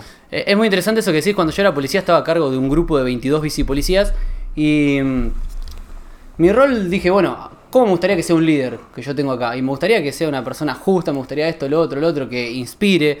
Entonces yo decía, bueno, voy a buscar ser el mejor rol de líder. A ver, había un policía modelo bajo mi mando que era el ejemplo y había otro que era el plaga, el que se acobachaba. Entonces había de todo tipo. Pero mi, mayor interés ahí era que no me falte gente, porque siempre te carpeteaban. Y yo digo, bueno, tengo que conectar emocionalmente con cada uno. Entonces iba, me quedaba charlando un ratito con ellos, cómo está, cómo está la familia, me interesaba, anotaba cositas en ese momento en papel, en una libretita que tenía, tanto las buenas como las malas, y le iba haciendo un seguimiento. Entonces, me dice un día, me llama mi jefe, el comisario, me dice, Domínguez, ven para acá. ¿Sí? ¿Qué pasó? Ahora no te estuvo faltando nadie, este no te carpeteó nadie. No. ¿Y por qué? No. Contanos tu magia. Claro, sí. Y le digo, no, pues, a mí no me faltan, ¿por qué me van a faltar? Y, pero faltan en todos los turnos y en el tuyo no. Y porque yo los conozco a ellos y yo negocio con ellos. Yo, si viene fulanito y me dice, eh, ¿me puedo tomar el día porque mi mujer tiene que ir a los tetra y no sé qué? No, el día no te lo puedes tomar. ¿En qué horario tiene turno a los tetra? En tal horario. Bueno, tomate mediodía, yo te lo doy. Te lo doy yo como franco porque tenés horas acumuladas por procedimiento. Entonces lo gestionábamos con el oficial de servicio y lo hacíamos. Y él estaba re contento porque se iba con su mujer y podía hacer lo que tenía. O otro tenía que hacer un viaje y normalmente el comisario te decía, no, no sale nadie. Pero si yo le digo que no a todos, después te carpetean y te carpetean una semana o carpeta psiquiátrica no lo ve por tres meses. Entonces es re importante ahora que lo decís, que no lo, lo hacía en la policía y no lo, hacía, no lo hago en mis organizaciones, el meterme un poquito más en charlar qué onda, cómo va tu vida, cómo van tus cosas. Lo más importante es entender que no son robots y son humanos. Claro, no, no es código, No es como una nosotros, persona, boludo. Es muy importante la cultura de la empresa y el, el de poder liderarlos. Para liderarlos tenés que entender todo lo que le pasa hasta el punto que te pueda contar y usar eso para su beneficio. Tengo dentista, no voy a laburar de esta hora a esta hora. A mí ya hay suficiente confianza como para que me llegue un audio a la mañana. Che, Juli, no llego a la, a la daily, que es la reunión de los todos los días, porque tengo XXX, voy a arrancar a la tarde, eh, voy a meterla hasta las 7 o lo que sea. Buenísimo, dale. Esa es la confianza que tenés que generar. Tiene que ser un grupo de amigos, no un grupo de, de transacciones laborales. Claro. Cuando generás eso, la rompes. Sí. Claro. Algo que me quedó de Daniel Rabinovich, el COO de Mercado Libre. Mercado Libre, em, que decía, lo más importante que van a tener como cultura de trabajo es el Blackboard Time. O sea, cuando estés con tu equipo ahí en la oficina, o, o, bueno, por Meet, con el pizarrón y diciendo, bueno muchachos, ¿cómo hacemos para resolver este problema? A ver, traigan libros, vamos, aporten. Estamos todos en conjunto alrededor de una mesa como un grupo de amigos antes de comerse un asado, pero para resolver un problema de la organización, dice el Blackboard Time. Es todo, es lo mejor, es lo más importante, es cuando más conectás, cuando más creces, cuando más se ponen en flow todos los equipos de trabajo. Y eso me requedó de Endeavor, porque fue qué, qué importante que es esa cultura de trabajo. Juli, me, me gustaría preguntarte, ¿por qué eh, tickets NFT? O sea, que me piches un poco más, que no sé, que nos cuentes un poco más de eso. Ok, es una buena. Que es como tu misión en este momento. En este momento sí. La cosa fue así. ¿Cómo arrancó? Y, y para que responda a la pregunta, ¿no? Nosotros estábamos emprendiendo en el juego. Eso nos dio a pie a entender un montón del ecosistema de NFTs, cripto, blockchain y demás. Y mucho sobre el metaverso de Decentraland. Tuvimos ese, este pequeño problema que nuestro juego necesitaba de organizadores de eventos en el meta para crear más eventos y, y sacar más fotos en el juego, no importa. Sí. Era un juego que fomentaba la fotografía en Decentraland, en un metaverso, un mundo digital tipo Fortnite. Cuestión, nos pusimos a ver cómo hacíamos para tener más organizadores de eventos en el meta. RRPP del metaverso. ¿Cómo hacíamos para tener más organizadores de eventos en el meta? Entonces fuimos a hablar con los que ya estaban y le preguntamos por qué no hacían más eventos. Che, Tommy, que uno de Londres, uno de Irán, otro. ¿Por qué carajo no hacés más eventos? No, Juli, mirá, esto es un hobby que hago cuando tengo ganas. Porque no como con esto. No me da revenue, no me gano plata. Yo dije, ok, ¿cómo para que estos ganen plata si los puedo incentivar? Hago una tiquetera para Decentraland. Y ahí de la nada, lateralmente hicimos una tiquetera para Decentraland, que se llama Fans. Y la empezamos a, brindársela a estos usuarios para que creen más eventos y los moneticen. Y de la nada nos dimos cuenta, para. Esto escala mucho más que el juego, que está limitado a Decentraland, que hoy en día tiene pocos usuarios. Y aparte tiene un impacto social muy fuerte. Porque nos dimos cuenta, esto estuvo muy bueno, como nosotros estábamos sesgados al metaverso, queríamos todo meta. Y de la nada, habíamos solucionado el problema del meta que era comercializar tickets y poder venderlos. Pero sin darnos cuenta, esa solución también traía muchas soluciones para las sociedades de- del mundo real. Y un día, esta es una muy buena historia, Vitalik Buterin y Santi Siri vinieron acá, diciembre del año pasado. Hmm. Vitalik Meetup, no me lo olvido nunca más. Y nosotros, uno del, del equipo me dice, che, Juli, domingo era, che, Juli, salió este evento, recién lo sacó Santi Siri, saca los tickets y andá, sí o sí. Minuto 7, entro a la página, no había más. Me volví loco, dije, no, yo no voy a esto sí o sí. Entro por una ventana, boludo, me chupan huevos, yo lo voy a ver sí o sí. Esta es mi obsesión. Yo entro sí o sí. O sea, tipo, ibas a entrar. yo entraba sí No sí. importaba cómo. No importaba cómo. Entonces, ahora dije, bueno, quiero entrar con un ticket. Para ser tranquilo, no hacer tanto show en la puerta. Entonces, agarré. Traté de conseguir un ticket. Nada. Puse el hashtag que te limita en Twitter. Pago lo que sea por un ticket. Son todos gratis, negro. Pago lo que sea. Y ahí me empezaron a decir un Bitcoin, un Bitcoin, un Ethereum. Yo dije, no, tampoco soy pelotudo. Prefiero entrar por la ventana antes que pagar un Bitcoin. Y agarro hasta que uno me dice, mandame WhatsApp, te lo vendo a mil pesos. Ok. Una ganga. Dije, entre que me lo vende un Bitcoin el que me lo vende a una luca, bueno, vamos. Me manda el WhatsApp, che, soy Juli, bueno, yo soy Pedrito. Mandame la luca, tomá, Mercado Pago. Yo me quedé ahí y dije, uh. Le mando, por ahí lo está haciendo con 10 personas, me estás cambiando mil pesos, el hijo de puta. Pero dije, como el ROI, o sea, el, el retorno de la inversión Mm. iba a ser tan grande para mí conocer a estas dos personas que estaban súper metidos. Sí. Dije, pago mil pesos, si me los, me los estafa, me los estafa. Ya fue, claro. Se los mando media hora ahí de silencio. Llego, uy, este hijo de puta. Lo que falta, me bloquea, se va la foto y no lo pueden Claro, sí, sí. nunca más, boludo. Porque no sabes ni quién es, no sabes, no lo puedes buscar, no puedes hacer nada. Claro. Entonces, la nada me llega un QR. Digo, uff, bueno, confío, es un QR, un, cuadradito negro y blanco. Yo dije, bueno, ni idea. Ya fue, ojalá funcione. Y confié en el loco, yo me fui desde Tigre hasta la boca, dos horas de auto, llego tarde aparte. Yo dije, uy, ¿qué si lo, lo usó antes él o otro? Estoy en la Capaz le, me- le vendió el mismo Capaz lo QR. vendió el mismo a 10, se hizo 10 lucas y fue primero. Claro. Y entró él. Entonces era el mejor de todos, boludo. Y, y agarré, estacioné el auto, una zona medio shady, porque, bueno, después cuento un suceso que pasó después. Entro al evento, funcionó el QR, copado el chabón, buena onda al menos, no me, no me estafó. Entro, boom, me escucho la charla de Vitalik, no lo podía creer, tenía Vitalik ahí a así un 20 metros. Es un alien, boludo. Sí, sí. Crazy el chabón. Y dije, lo tengo que conocer, boludo. En un momento dije, me subo al escenario. Estaba pensando que es así de loco que estoy, dije, me subo al escenario y le digo qué estoy haciendo y que me diga, y, me- y que me piché en 10 segundos, ¿qué opina? Pero dije, me subo al escenario, me van a taclear, me van Se a, hace mierda, porque van a- sí, sí. van a que- no van a creer que soy un loco emprendedor que lo va a pichear. Van a creer, este lo quiere matar. Me van a tirar con un taser. Yo dije, pará, pará. ¿Cómo hago para.? co- Necesito llegar ahí, boludo. Y dije, bueno, me quedo en la puerta. Por algún lado tiene que salir. Me quedé en la puerta ahí. No conocía a nadie, estaba ahí. Le dije, yo hasta que este pibe no salga, no me voy. Y de la nada, no salió Vitalik. Pero se hicieron las 11 de la noche. Había un poco de gente en la puerta, mucho tumulto. Se empezó a ir, se empezó a ir la gente y nada sale Santi Siri. Ahí caminando por el lago peatonal. Yo me quedé así helado. Dije, bueno, no son los dos, pero tengo a uno. Soy yo. Soy yo, primera persona. Tranqui. ¿Qué onda, Santi? ¿Todo bien? Tremenda charla, no sé qué. Y Así como les conté an- antes de cómo rompes una, el hielo en un bar, es lo mismo. Con un emprendedor, con Elon Musk, todo lo mismo. ¿Qué onda, Elon? ¿Qué onda, Santi? Muy buena charla. Che, te quiero contar lo que estoy haciendo. Zap. Nada, arranqué. Che, te quiero contar lo que estamos haciendo. Estamos haciendo esto, tenemos este juego y tenemos esta, esta etiquetera en la meta y la estamos remetiendo. ¿Qué opinas? Y ah, me olvidé de algo. Antes de eso, le conté la historia de cómo llegué hasta acá, ¿no? Que lo del ticket, lo que acabo de contar. Claro. Y me dice, ja, tremendo, no sé qué. Le cuento lo que estoy haciendo. Y dice, vos sos boludo. ¿Por qué no haces eso para uno real? Yo me quedé ahí. Como diciendo, ¿por qué no pensé antes? dije, boludo, te- eran cinco palabras, me dijo, boludo. Ahí agarro y digo, ¿sabes que tenés razón, boludo? No lo había pensado. No, porque en mi cabeza dije, claro, ¿quién usa una wallet? ¿Quién usa Web3? La gente que normal no entiende nada de esto. Le explico más o menos un NFT, se va, le va a dar un mareo cerebral. Entonces yo dije, nadie lo va a usar. Entonces me cegué a solo, solo el metaverse. Porque los usuarios que estaban ahí ya se habían olvidado con wallet. Y me dice, no, boludo.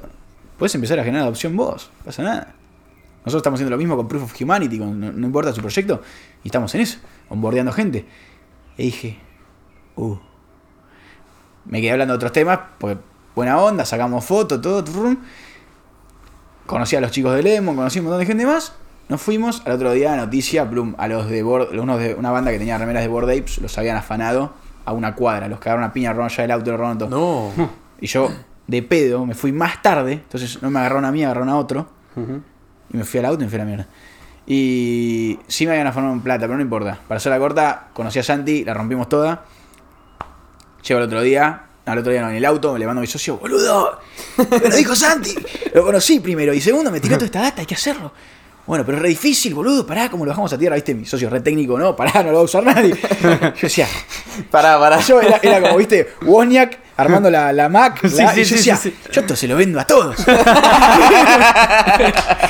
y yo decía, ¿cómo carajo hago para que lo, lo usen? Estaba vendiendo la Apple II, ¿viste? Ahí. Y, y ahí, bueno, ahí, bueno, ahí, un año después estamos acá, craneamos el producto, todo para que la gente normal, Web 2, lo pueda usar.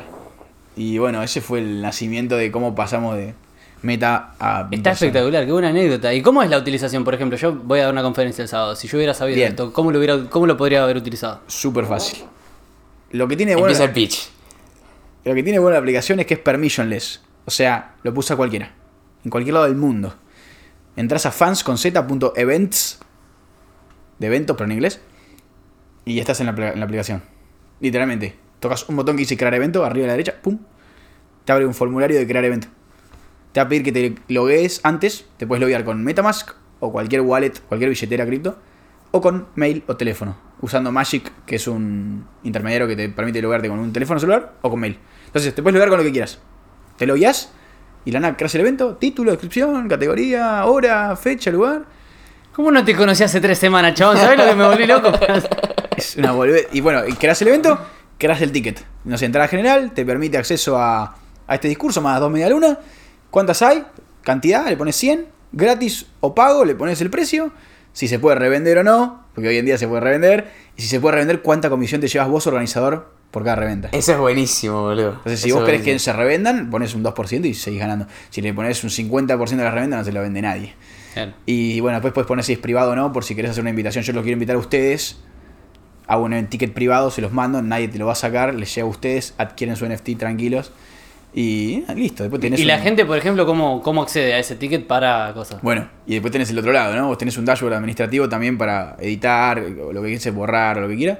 Y después vos compartís el mismo link que hoy en día compartís de Eventbrite, de Passline, de lo que quieras. Sí. Lo compartís, el usuario entra, se loguea de la misma forma que vos, wallet, mail o teléfono, y toca claim. Adquirir si es gratis, y lo adquirió y ya está. Y después muestra un QR en puerta. ¿Y si tiene que pagar poner con alguna cosa? si tiene que pagar, ese es el gran problema. Si tiene que pagar, ¿qué pasa? Puede pagar con cripto, súper fácil para los usuarios de cripto. Sí, sí, no, sí, pagamos con cripto desde la wallet. Sí, sí. El tema es lo que quieren pagar. Los que se lo vean con mail o teléfono y quieren pagar. Claro.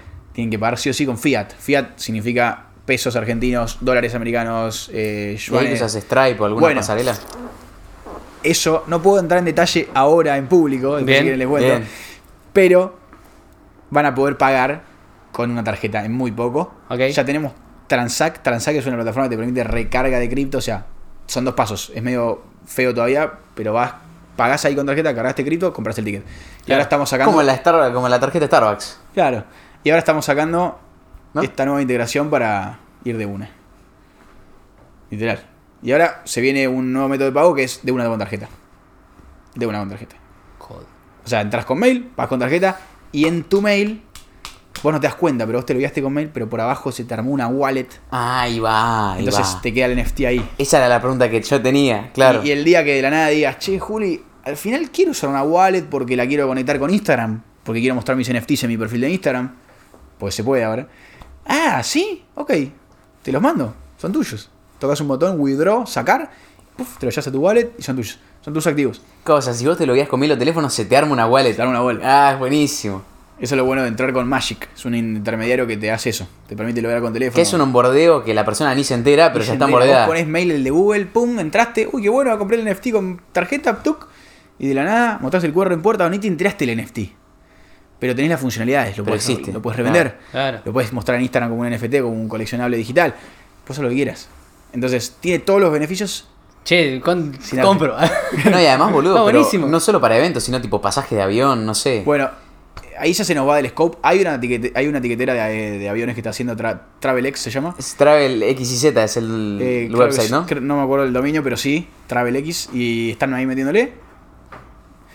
No sé si lo, un amigo lo usó y me dijo que compra el ticket NFT y pagó con cripto. Después tuvo que hacer de todas formas el onboarding a ticket a papel. Creo que lo van a estar obviamente solucionando, están regulando en eso todas las personas. Así que sí, sí, vamos de a poco a NFTear todo lo que se pueda. ¿Por qué? Porque la tecnología lo permite. Es Claro. probar que sos dueño de algo. Un ticket de un avión, un ticket de un evento, un auto, una No, y lo casa. que está bueno es para la reventa. O sea, vos, organizador, te puedes quedar con una comisión. Sí. Y, y el mercado de reventas debe ser, no sé, billions. Y, O sea, sí, y Imagínate aparte, un recital. Los gansos rosa, no sé. Los gansos rosas.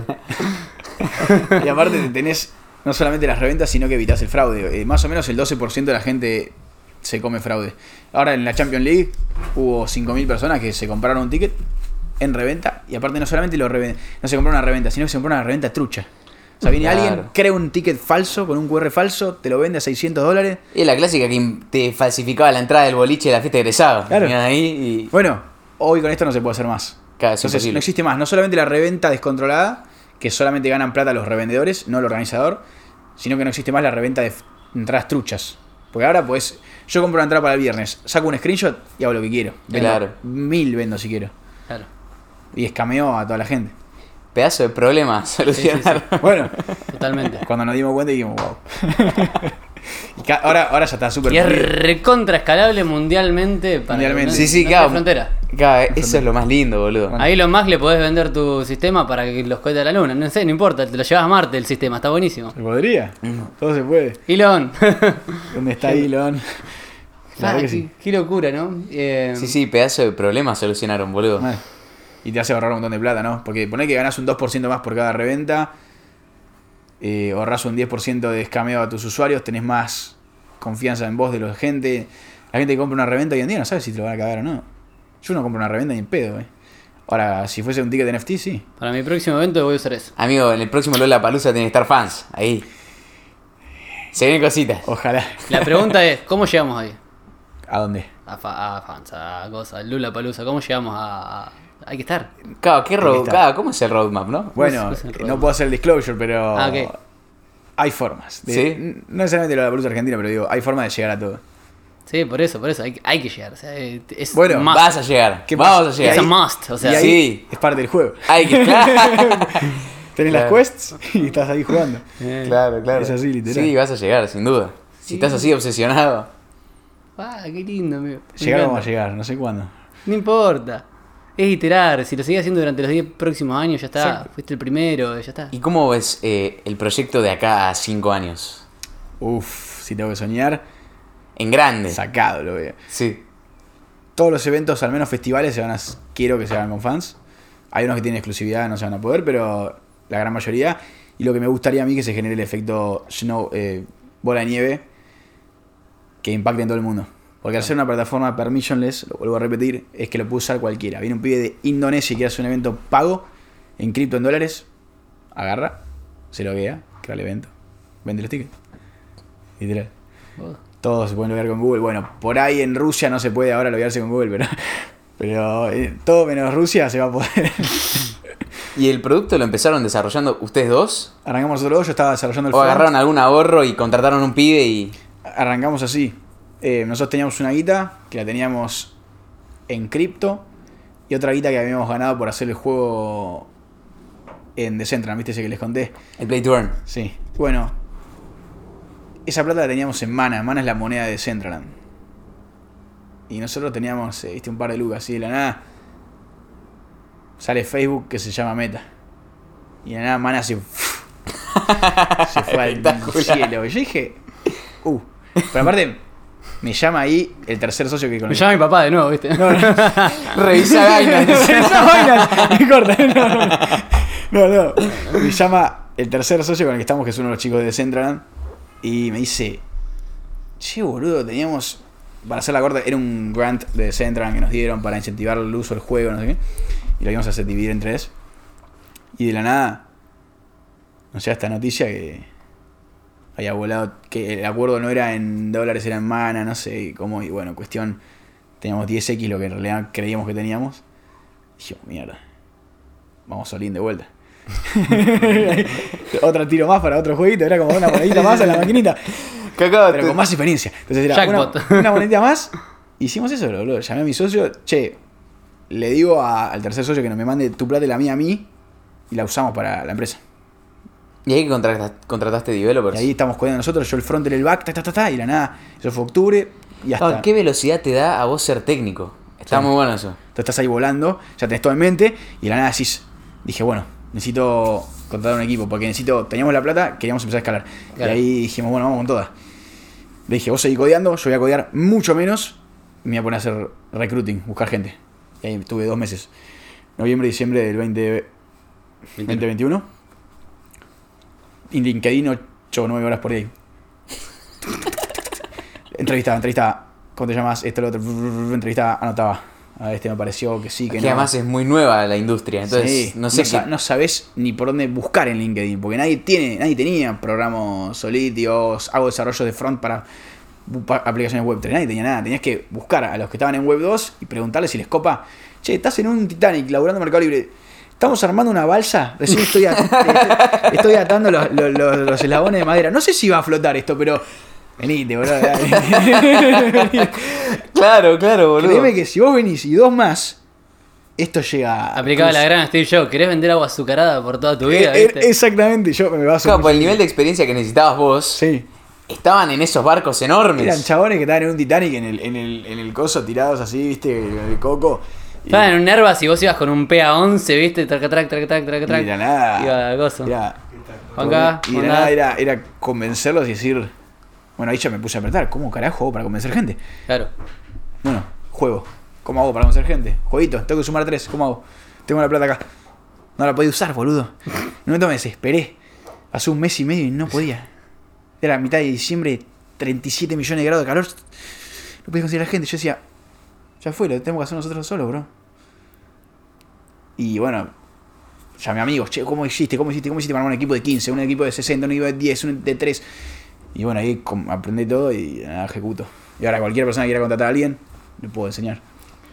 Qué buena onda, qué buena onda. Me hizo acordar a Elon Musk cuando, creo que fue cuando estaba codeando PayPal, que tenía la plataforma durante el Sí. día andando y durante es. la noche programaba 8 horas. y- Exactamente.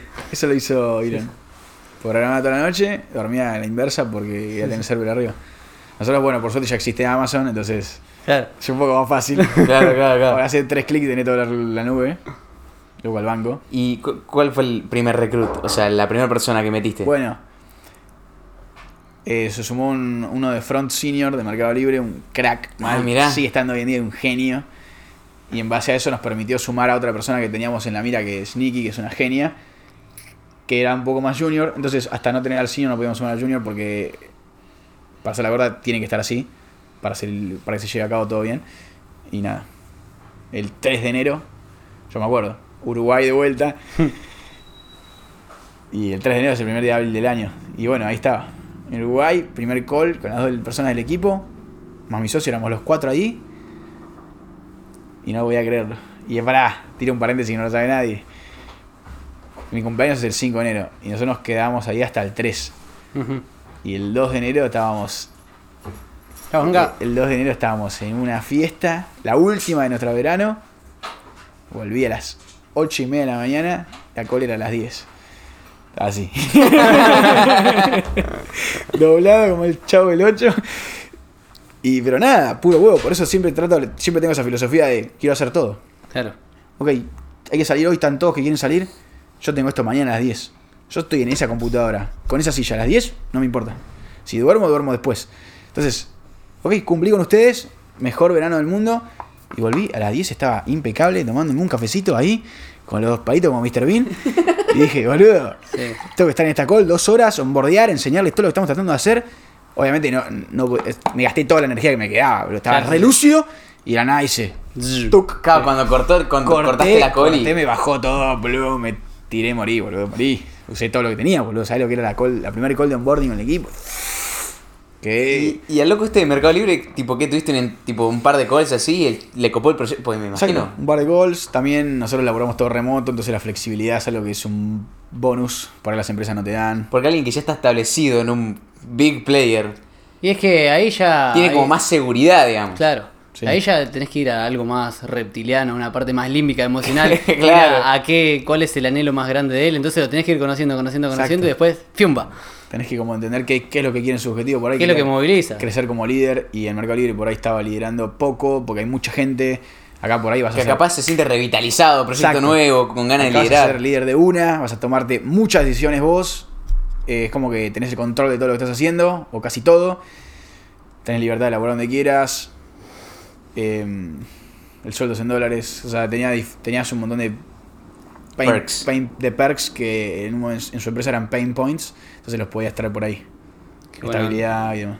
Qué y locura, tenías boludo. que ver cómo armás un paquete que puedas convencer a alguien que se venga a la balsa. ¿Y cómo fue al principio para.? Viste que, por lo menos, a Mauro le pasó en la productora, yo con la agencia, lo mismo. Es como que empezar a girar la rueda es lo más complicado, ¿viste? Es lo más complicado. Hasta que todo funciona lindo y automático, estás ahí Sí. chupando pija las primeras A dos, nosotros lo que nos pasó semanas. que hasta que no llega el primer cliente, el segundo, el tercero y todo eso, no, es como que parecen no aparecer, ¿viste? Cancelan las meetings. Sí, sí, dale, cerramos para el lunes. Y el lunes, el mar, el, perdón, el domingo te dice, che, ¿sabes qué? Quiero, pero eh, eh, la pasamos para el martes, por favor, porque no puedo. Te dice, "Ah, bueno, dale, se te va corriendo la fecha y Es así. Sí, al principio es mucho de. Bueno, como dice Elon, de. Eat glass and stare into the abyss. Es como es- Elon te dice: emprender es comer vidrio y mirar al abismo. Básicamente, porque es así. Es literalmente tan así. Te lo imaginas a Elon ahí. Es así. Porque es real. Hay momentos de poca motivación que si no estamos. Si no somos amigos, todos los estamos en la empresa, Mm. es difícil. sí, sí. Tipo, tiene que haber una motivación muy fuerte. Por Una duda que tengo, eh, Rabinovich decía, no quiere decir, por más que te lleves bien, que no vas a discutir, dice. Obvio. Nosotros discutimos todos los días, dice. Obvio. eh, sí, pasa. Pero discutimos por qué cosas se puede implementar, qué es más Claro, difícil sí. que no. Yo quiero hacer esto. Yo tengo una, una visión más producto-negocio ahora, ¿entendés? Y después está mi socio que está en la técnica y el, el equipo de devs. Entonces, de nada, yo quiero esto porque se va a vender más. Y él no, boludo, porque no, pará, que la implementación, boludo, me están matando. Me chupan huevo, boludo, quiero esto. Entonces, Claro. Es como que hay discusiones hasta que llegamos a un punto de acuerdo. Che, bueno, ok, está bien, hacemos así. Siempre va a haber discusiones por los nuevos features o. Vos antes mencionaste que era re importante la cultura de la empresa. Re. ¿Cuáles son los valores hoy de tu Uf. empresa? soy pero muy eh, estricto, para no decir otra palabra, con los valores. Tipo, la primera es que entiendas el valor de la cultura remoto. La cultura remota. Si vos no te puedes eh, eh, autoabastecer de forma remota y necesitas una oficina, no te, no te conviene, porque vas a performar mal y se va a notar. Entonces, esa es la más importante. Tenés que entender cómo el mundo funciona remoto. No tenés atado a la, a la presencialidad. Un día a la semana de forma opcional lo juntamos, porque está bueno hacer team building y conectar a la gente, Mm. pero no te ates a eso. Fíjate que el 80% de los días vas a lograr de tu casa o de tu oficina, lo que no, importa, de Narnia si querés. Mm. La segunda es el compromiso. Prioridades. Siempre la misma palabra, la uso con todos. ¿Estás dispuesto a estar al 100 o no? Si la respuesta es no, ¡pum! cierro el meet. no, no Claro. así, pero si la respuesta es no, ok, ¿por qué no? Estás para... ¿Por qué no? Con el. con el ¿Por qué no? A ver, decí que decí.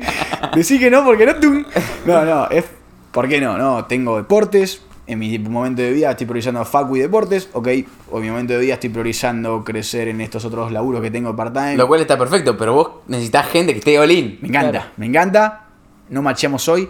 Quedemos flama. Vémonos más adelante. Es como con las relaciones, ¿viste? Y no, en este momento yo estoy más enfocado en mi parte profesional. Y no, yo estoy más enfocado en que quiero Exacto. generar una familia. Bueno, listo. Exactamente. Sí. En relaciones es lo mismo. Claro. Porque en el laburo, como te decía, tenés que ser amigos. O sea, es una relación al fin y al cabo. Entonces es, ¿estás al 100? Una persona que está al 100, ¿qué es? Una persona que te dice, está laburando full time en el Mercado Libre, puedo laburar full time con vos. Eso está al 100. No esperes nivel founder 100. Claro, sí, sí, Espe- sí. Espera nivel team member 100. Claro. Tenés que ese margen también, porque vos estás como un enfermo, pero bueno, también es lo que vos creaste de cero. Claro, La otra persona tiene la misma motivación que vos le transmitís, pero un poco menos. Entonces, tenés que entenderlo. sí. Entonces, Bueno, algo que me gustó mucho a mí en la productora, Marquito, que es el potencial CEO, o sea, ya está, ya está ahí. Eh, él se puso la 10 y fue como, ¡fra! Así, pero fue, como decís vos, tipo founder. O sea, fue esa Bueno. energía le puso y tener un 2 así es como te empuja para adelante y de vez en cuando me, che, podemos mejorar esto, podemos hacer el otro. Está ahí todo el tiempo mano a mano y estamos peleando los dos juntos. Y digo, sí, claro que sí. Esa es la clase de socio que querés al lado. El que te empuja, el que te motiva. Y es la clase de personas que querés al lado. Esta semana me estuvo pasando a relacionarme más con más personas. Cada vez como que se me acercan más, ¿viste? De esas personas que, que te empujan, que te potencian, que te motivan a hacer más. Que te dicen, no seas cagón, no seas medio, que no lo hagas. Y dale, dalo todo. Si lo puedes hacer mejor. Y vos decís, pones una excusa y decís, pasa que tengo poco tiempo y me voy a estresar. Bueno, estresate, dale, pero hacelo bien si lo vas a hacer. Y es como, ah, me da bronca, pero te amo por estar acá empujándome. Sí, sí, totalmente. Es como, es hermoso rodearse de personas que, que te empujen a, a todo Literal. eso. Qué, qué locura. ¿Y cómo vos, tenés un caso, según entiendo, que justo te complementaste mucho con tu socio. Eso fue pura casualidad, éramos un grupo de 7, 8 de súper amigos de la Facu y con él hicimos, con mi socio que se llama Juan, hicimos muchos TP juntos, muchos trabajos prácticos. Lo cual trabajar en grupo ya lo hacíamos desde siempre y siempre era lo mismo. Siempre todos los trabajos prácticos de ingeniería de software a cualquiera eran. Él estaba más en la parte de desarrollo, yo hacía el pitch. Desde que estamos en primer año de la Facu. Ah, mira, mira, mira. Era, pero siempre, ¿eh? Entramos a la clase, había que, no sé, hacer algo con una base de datos, con MongoDB. Él se armaba el 90%, yo lo entendía, ayudaba lo que faltaba. Y el día que había que pichar, siempre querían que yo vaya primero. Y yo iba a pichar como un loco, 10. Él hacía el trabajo práctico, va a la lección oral ahí. para. Entonces, y la nada, el, el- el- el compound era un 10. Sacamos notas muy buenas cuando nos dejaban hacer. No todas las materias son así, pero las que eran así nos sacamos muy buenas notas. Y bueno, fue literalmente uno tras otro, tras otro, tras otro, un par de años. Hasta que haciendo uno, de una manera, de una, de una materia que se llama moneda digital descentralizada, que es cripto, hicimos un. El último trabajo práctico fue ese. Desencadenó en el juego Play to Earn con él, desencadenó en fans. Entonces fue como un TP atrás de otro TP, atrás de un juego, atrás de un emprendimiento, pero era como otro TP. Claro, fans fue un TP. Un TP más. Che, ¿cómo Claro. nos dividimos? Como siempre. Dijimos andar la parte de esta, yo voy a esta, ya está, ¿no? Sí. Claro. Salió re natural.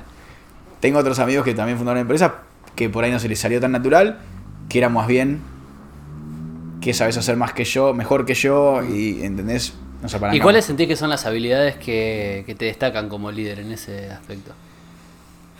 Buena pregunta. Además la de pichar que ya se nota que la tenés ratada. Claro, la de pichar es muy importante, ¿eh? aunque no creas, creo que es No, una sí, de las sí, ya sé que eso sea, es la que te La hace que vendas, la que consigas fondos, todo. Las relaciones públicas es muy fuerte, eso es, eso es clave, tenés que tenerlas afiladas al carajo porque si no es muy difícil transmitirle tu idea al mundo. Vos tenés una visión, cuando nos cerramos a hablar de las cosas técnicas, tenemos una visión en- divina y transmitirla al mundo y que la gente de 60 que te va a invertir entienda que esa mierda se va a usar, Claro. ¿entendés? Eh, La otra vez ayer hablábamos justo en el auto yendo a la cancha y, y había una persona un poco más grande que nos dijo, yo cuando en 2001 hice mi- iba a hacer mi tesis sobre cómo el marketing digital iba a tomar poder de casi todo el 90% del marketing, me dijeron, "Ah, boludo, estás drogado, hace otra cosa. dale". y en 2001, cuando recién arrancaba las .com, Claro. y hoy en día es obvio, boludo. Claro. bueno, en su momento, proyectar a 10 años es súper difícil y nadie te cree. Porque todos están más, más en el día a día. Nadie está pensando tan ahead, tan adelante. Entonces, transmitirle tu visión a la gente, transmitirle tu visión a la, a la gente en tu empresa para motivarlos. Claro. O sea, tenés que saber muy bien cómo comunicar todo para afuera y para adentro. Porque no solamente tenés que motivar a los que te van a poner plata, a los que te van a hacer tus clientes, sino tenés que motivar a los que están creando el producto. Claro, algo que, que me encanta de vos, que lo noto mucho. Viste, hay una frase que dice, si quieres crear un barco, debes sembrar en la gente el deseo de cruzar el mar. Entonces, Sí, creo que vos es como que tenés esa visión de crear el barco y lo comunicás con tanta pasión, con tanta emoción, como decíamos hoy, a diferencia de con los otros que pichaste, que lo contaste. Sí. Es como que arrastrás todo y sí, es como yo te veo a vos hablando de algo y es inmortal, en serio, sí, vamos. Eso es lo que tenés que generar. Porque si no generas eso, es muy difícil que lo puedas lograr. Claro, el entusiasmo, ¿no? Tiene que estar, tiene que estar, o sea, en YC le dicen el, el evangelical founder, o sea, tenés que tener el founder evangelical que esté ahí con la bandera y la esté llevando por todos lados. Cada vez que le tengan que diga, le pregunten, che, ¿qué onda fans? te toca hablar de vuelta, rey.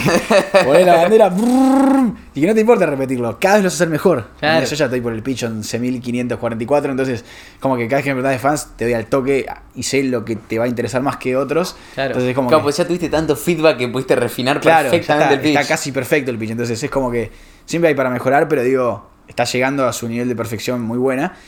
Mm. Y siempre tiene que estar ese founder que está ahí, tac, tac, tac, tac, reuniones, eventos, transmitiendo la. Bueno, eso, el evangelical founder que está con la bandera. Claro. El otro, que está, que es muy importante, ¿eh? te digo que es 50 y 50 de importancia, Sí, es el que está liderando el equipo, poniendo las tareas técnicas. O sea, yo, yo puedo recibir feedback de usuarios, lo transmito porque como soy ingeniero entiendo qué se puede hacer y qué no. Ok, para vos querés esto, querés lo otro, querés lo otro. Si no fuese técnico tendría que directamente consultarlo con él. Entonces lo puedo traducir a qué se puede hacer, hago Claro. ese bloque. Che, Colo, bueno, y se le dicen Colo, me dice, tenemos que hacer esto. Ok, pará. ¿Qué tanta importancia? ¿Cuánta revenue nos va a traer? ¿Cuántos usuarios? ¿Por qué tenemos estas otras tres tareas? ¿Qué prioridad ponemos? Todas prioridades. Claro. Entonces ahí, bueno, pensás. No sé cuál va primero. Claro. Lo Como lo que me dijiste hoy de la productividad que creo que leíste o escuchaste de Hormozy. Si lo querés repetir. Sí, sí, gente. sí, hoy justo estaba escuchando un podcast Y el chabón, Alex Hormozzi, no sé si lo Lo tenés. conozco, sí. Bueno, es un chabón. Ah, sí lo hablamos el Lo otro día, bro. Justo hoy me estaba escuchando un podcast de él y él decía, bueno, está como plagado por las redes este concepto de, bueno, my morning routine. Millionaire morning routine, ¿viste? Sí. Que es tipo, bueno, se levanta, medita, no sé qué, arma la cama, agradecimiento en un journal, lee media Sí. hora. Y el chabón dice, tipo, eso no es productivo en realidad, porque productividad es tipo, get more shit done in one unit of time, ¿no? Sí. Tipo, hacer la mayor cantidad de cosas que te traigan revenue en la menor cantidad de tiempo posible. Sí. Entonces, si vos querés ser más productivo en tu trabajo, no te tenés que levantar y tardar 90 minutos en ponerte a trabajar, te tenés que levantar y trabajar. Sí. Entonces, eso que vos dijiste, ¿no? Tenemos tres tareas en el backlog, o tenemos 10 tareas. Bueno, ¿cuál me va a traer más revenue? Exacto. ¿No? Bueno, empezamos por esta. Bueno, Y- es como y- eso de priori- priorizar. Exacto. La palabra prioridad va para todo. Va para la persona que está sumando al equipo. Se está sumando al equipo. Tus prioridades están caminadas igual que las nuestras. Tu visión en la empresa está de la mano. Tenés que entender. Hay un montón de variables para entender. Pero sí. Sí, es como que palabras que vengo escuchando mucho durante estas últimas semanas, apalancamiento, que se sí, hizo un sí. meme ya Para con eso. nosotros, boludo, eh, eh, yo para, por lo menos para mí el apalancamiento es el concepto más importante de, de- del siglo, boludo. Para darme un ejemplo que no sea en, en leverage, tipo de criptos o inversiones. Tipo Y- code, boludo. Vos haces código que cualquier persona de todo el mundo se lo puede descargar y el costo Ah, de sí. replicarlo es cero. Sí. Claro, sí, el apalancamiento es, es todo. Es o sea, todo, lo, tipo- todo lo que puedas hacer que te genere más de algo. Capital, personas porque te dan tiempo, el capital porque te da dinero para pagar tiempo, o el media, tipo estos videos que después los ve gente. Sí. De acá eh, a cinco meses van a seguir viendo esta entrevista y te van a seguir escribiendo. Mal. Tipo, todo se apalanca, boludo. Eso es Vos haces el esfuerzo una vez y pff, se replica por todos lados. Sí, eso es real. Que el concepto de apalancamiento, para el que no lo haya escuchado nunca y que no sepa de qué falopea estamos hablando, viene de que vos agarrás, querés abrir una puerta que está trancada, con las manos estás haciendo fuerza, no puedes. Agarrás una palanca, mientras más larga sea la palanca, por un concepto de física, más fácil la vas a abrir. Entonces, con menos fuerza, obtenés el mismo resultado, te apalancás mucho más. Es eso nada más. Sí, Bueno. hay una frase, no me acuerdo de quién, que decía, Give me a lever long enough and I move the earth. es que igual es literal, eh. ¿Entendés? Entonces, bueno, nada, mí me, me estuvieron comentando en, en los episodios anteriores, tipo, este pelado solo sabe decir apalancamiento. Pasa que aplica en todo, boludo. Es espectacular. Es que sí. Bueno, ese sí va de la mano con escalar también. Casi. Claro, bueno, también escalar, enfoque, prioridades. Y que creo, creo Para que- mí el enfoque también eh, es parte del 20 el enfoque. eh, en que te- Sí. como decir, que, que tengas ese superpoder de enfocarte tipo visión túnel. Eso es Todo. Todo, Todo. todo. porque Literal, ¿eh? tenés el 100% de tus recursos ahí. Literalmente es todo. Y en, en algún momento, o sea, ¿qué pasa una vez que fans logra lo que vos querés lograr? ¿Qué hay después? Uf, buena pregunta. Me estoy yendo un par de años adelante. Eh, Pues una vez que ganes este jueguito, tiene que, no sé, haber otro. bueno, en mente tengo varias cosas que quiero hacer que van a nada que ver con fans, ¿no? Pero hay una que lo comenté la otra vez que era hacer un podcast. Ah, muy buena. Ese lo tengo en mente. Está como un to-do. No es prioridad, pero lo tengo, lo quiero hacer, me divierte mucho. Y eso de repente está bueno cuando lo podés nuclear con otras actividades que estás haciendo. Por ejemplo, capaz que estás laburando y agarrás y decís, bueno, cuando, cuando suceda X voy a ejecutar tal cosa. Haces un algoritmo. Entonces, cuando vaya a tener una reunión de tal cosa con alguien, en ese momento, media hora, prendo una cámara, me pongo un corbatero y arranco a freestylear ahí. Entonces ya podés empezar tipo a podcastear haciendo lo que estás haciendo sin que te lleve más tiempo. Te apalancás Apalancamiento. te apalancás de lo que ya estás haciendo para de paso hacer otra cosa que te gusta y bueno, no es que tengo que crear un programa, creo el programa y con ese Y programa... después lo subís a las redes, subís 3 reels Claro. por día, te pegas 100k de followers. Te apalancaste más. Claro, la gente te conoce más y como te conoce más la gente, más gente empieza a usar tu... Bueno, Eh, más gente va a fans, eh, sí, está todo conectado. Sí, está todo conectado. y te apalancás es en las redes sociales. Una, forma, una buena forma de hacer súper apalancamiento es como hace Gary Vee, que tiene a D-Rock ahí con la cámara 24-7. Pero sí, la eso- poronga eso de la palanca de Gary boludo, eh, me parece espectacular. Sí, es que sí, porque lo que hace Gary es muy fuerte porque está todo el día laburando con una cámara. Claro. Claro. Entonces, eso sí es muy, muy bueno de llevar a cabo. Ya se fil- filma lo que hace, es todo content. Claro, su vida es pública, ya no... Sí, tipo, está en el auto y de esos 15 minutos de un lugar al otro, no para hablar a la cámara. o sea, debe ser Claro. pero sí. Sí. Bueno, y contabas qué, qué otras cosas. Ah, y otras cosas tengo en mente. Bueno, como me gusta jugar, quiero emprender en un juego más adelante. Tipo, quisiera hacer un juego. Anda, eso lo quiero hacer sí o sí. ¿Sí? Tipo, un podcast y un juego sí o sí. Mirá, pero juego tipo. Estilo de juego, no sé. Me gustan mm, bastantes. Me gustan bastantes juegos, no tengo en mente uno. No creo que sea tipo Call of Duty, no, ese no. pero más bien uno que vos puedas crecer, tipo un RPG, que vos puedas ir creciendo. Tipo un Age of Empires, boludo. Más, más estilo RuneScape, pero no sé si lo conocen. Es tipo un juego donde vos puedes subir niveles, tenés una economía por detrás. Más hoy en día con los NFTs que se puede crear unos O tipo el juegos. GTA. Sa- ponele. ¿Sabes qué me gusta mucho hablando de juegos? Eh, esos que, como decía Jürgen, no sé si lo ubicás a Jürgen Klarich. No. Eh, es un conferencista, es un orador también, sabe mucho sobre neurociencia. Y mm, él decía que iba a ser una nueva universidad en Latinoamérica para que desde que entraron al jardín hasta que se recibieron en la universidad le dieran materias como inteligencia emocional, inteligencia financiera y un montón de otras cosas más, enseñarles a respirar como algo mezclando lo mejor de la parte formal, el informal, de la educación formal y la informal. Y después un día le preguntaron, sos un vendehumo, dijiste que ibas a hacer esto y no lo hiciste. Dice, no, pará. Y mostró, dice, yo lo estaba por hacer, creo que, no sé, me acuerdo si era en Colombia o en qué país, lo estaba por hacer ahí, puse tantos millones y después el gobierno nos lo tiró para atrás, me empezaron a amenazar, me vine a vivir a Estados Unidos, dice. Entonces, hoy en día, ¿cómo se revoluciona la educación? Con un juego. Los chicos están jugando todo el día, entonces creas un juego de educación. Crear un juego educativo que enseñe sobre finanzas, sobre esas cosas, Bueno, sería épico. Y que mezcla todo lo que estás haciendo, la descentralización, la Y, tecnología. por ejemplo, ¿cómo se llamaba este proyecto que también salió de Litva? Preguntados. Preguntado, sí. ¿Ese se lo lleva? Sí. Sí. Mirá, Los juegos no andan. También, educación, juego, fue la combinación perfecta. Ese es muy bueno. Muy bueno. Bueno, Maxi Kawasani es un crack. Es más, de- más, más grande que vos. ¿Lo sí, bastante más grande, creo que tiene como 10 años más o un poquito más. Es muy cercano de un amigo, el cual él lo, le preguntó como para que sea su mentor, le bajó toda la línea del conocimiento que tenía y él me lo bajó a mí. Entonces es como una Ah. pelotita de nieve que va pasando Claro. entre todos, ¿no? Porque después de que me pregunta a mí, yo ya te bajo no solo lo de Maxi, sino que todo lo que aprendí. Y lo que decía él, no lo voy a cogotear porque no me acuerdo exacto, pero más o menos el, el tip que le tiró fue, emprender es como dibujar. O sea, la primera vez que vos tenés que dibujar un elefante te va a salir así. Pero si lo dibujas un millón de veces el elefante, te va a salir flama. Esto es lo mismo. Esto es prueba, error, prueba, error, prueba, error, prueba, error, hasta que de la nada, una de ellas te dicen dibujar un elefante, dame cinco minutos, boludo. Sí. Toma un elefante. Claro. Claro. hasta el elefante. ¿Entendés? Es como que emprender es lo mismo. Hacer un podcast es emprender. Es todo lo mismo. Uy, nada que ver, te juro que esto es completamente aleatorio, pero viste que el cerebro trabaja por asociación y, y se me vino una historia a la cabeza. Una vez dicen, no sé si es verdad o es algo que estaba dentro de un cuento que leí, pero que estaba Picasso en un bar dibujando en una servilleta y que, que viene una chica y le dice, ay, qué lindo, ¿me lo vende? Sí, y le pasa un precio, pone 20 mil dólares, no sé, 100 mil dólares.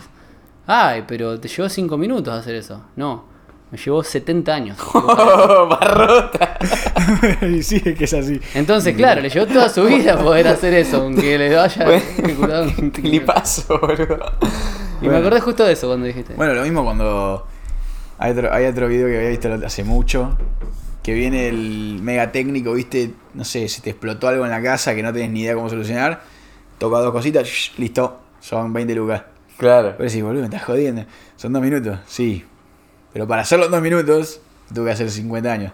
Entonces, Claro, sí. es eso, es, lo mismo que para emprender. Todo lo mismo.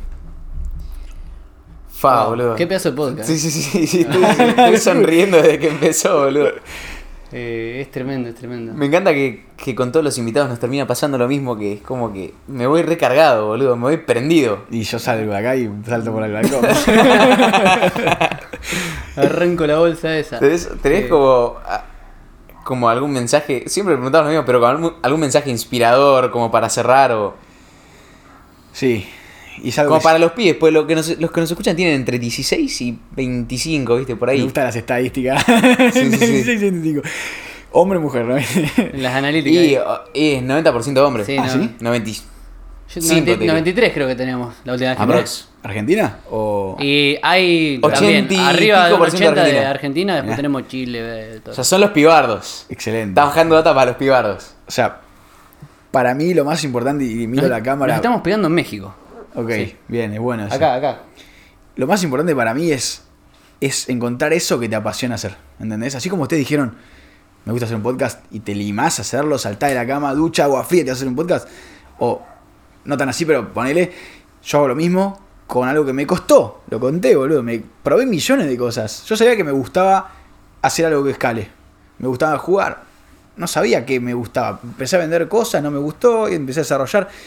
Que era como vender horas más caras por el desarrollo, que es más o menos lo que haces en la productora, quiero creer. Entonces es como que pagas X y lo cobras X más algo. Entonces ahí es el modelo de negocio. Y bueno, nada dije, voy a probar a streamear, no, voy a probar esto, lo otro.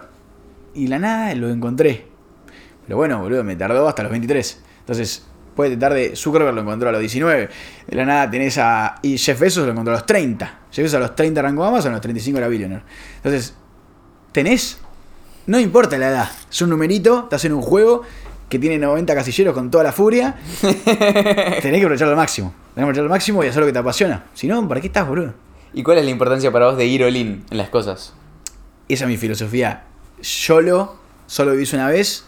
Tenés que ir. Para mí, por lo menos en los 20 y hasta los 38 yo lo haría. High risk, high reward en todo lo que hago. ¿Tenés una pasión hacer un podcast? No tengas ese miedo. Uy, ¿qué si lo hago? Y mis amigos, mis tres amigos del colegio me, me dicen que grabé como Mateo. Soy un pete. Soy un pete, ¿entendés? La- la- es la típica. La típica de, yo cuando arranqué a streamer dije, ¿qué si salgo a la calle y las minas con las que me hablaba me van a decir, este es un pelotudo? Pero ¿sabes por dónde me los paso, entendés? claro, ya fue. Es como que ese es un poco el, el YOLO que siempre me quiero tatuar en la frente acá. Para que la demás de las personas lo entiendan. El hecho de, te dicen de saltar el paracaídas, mañana vamos. Te dicen, che, hablale del que está ahí en el café. Parate y hablale, boludo.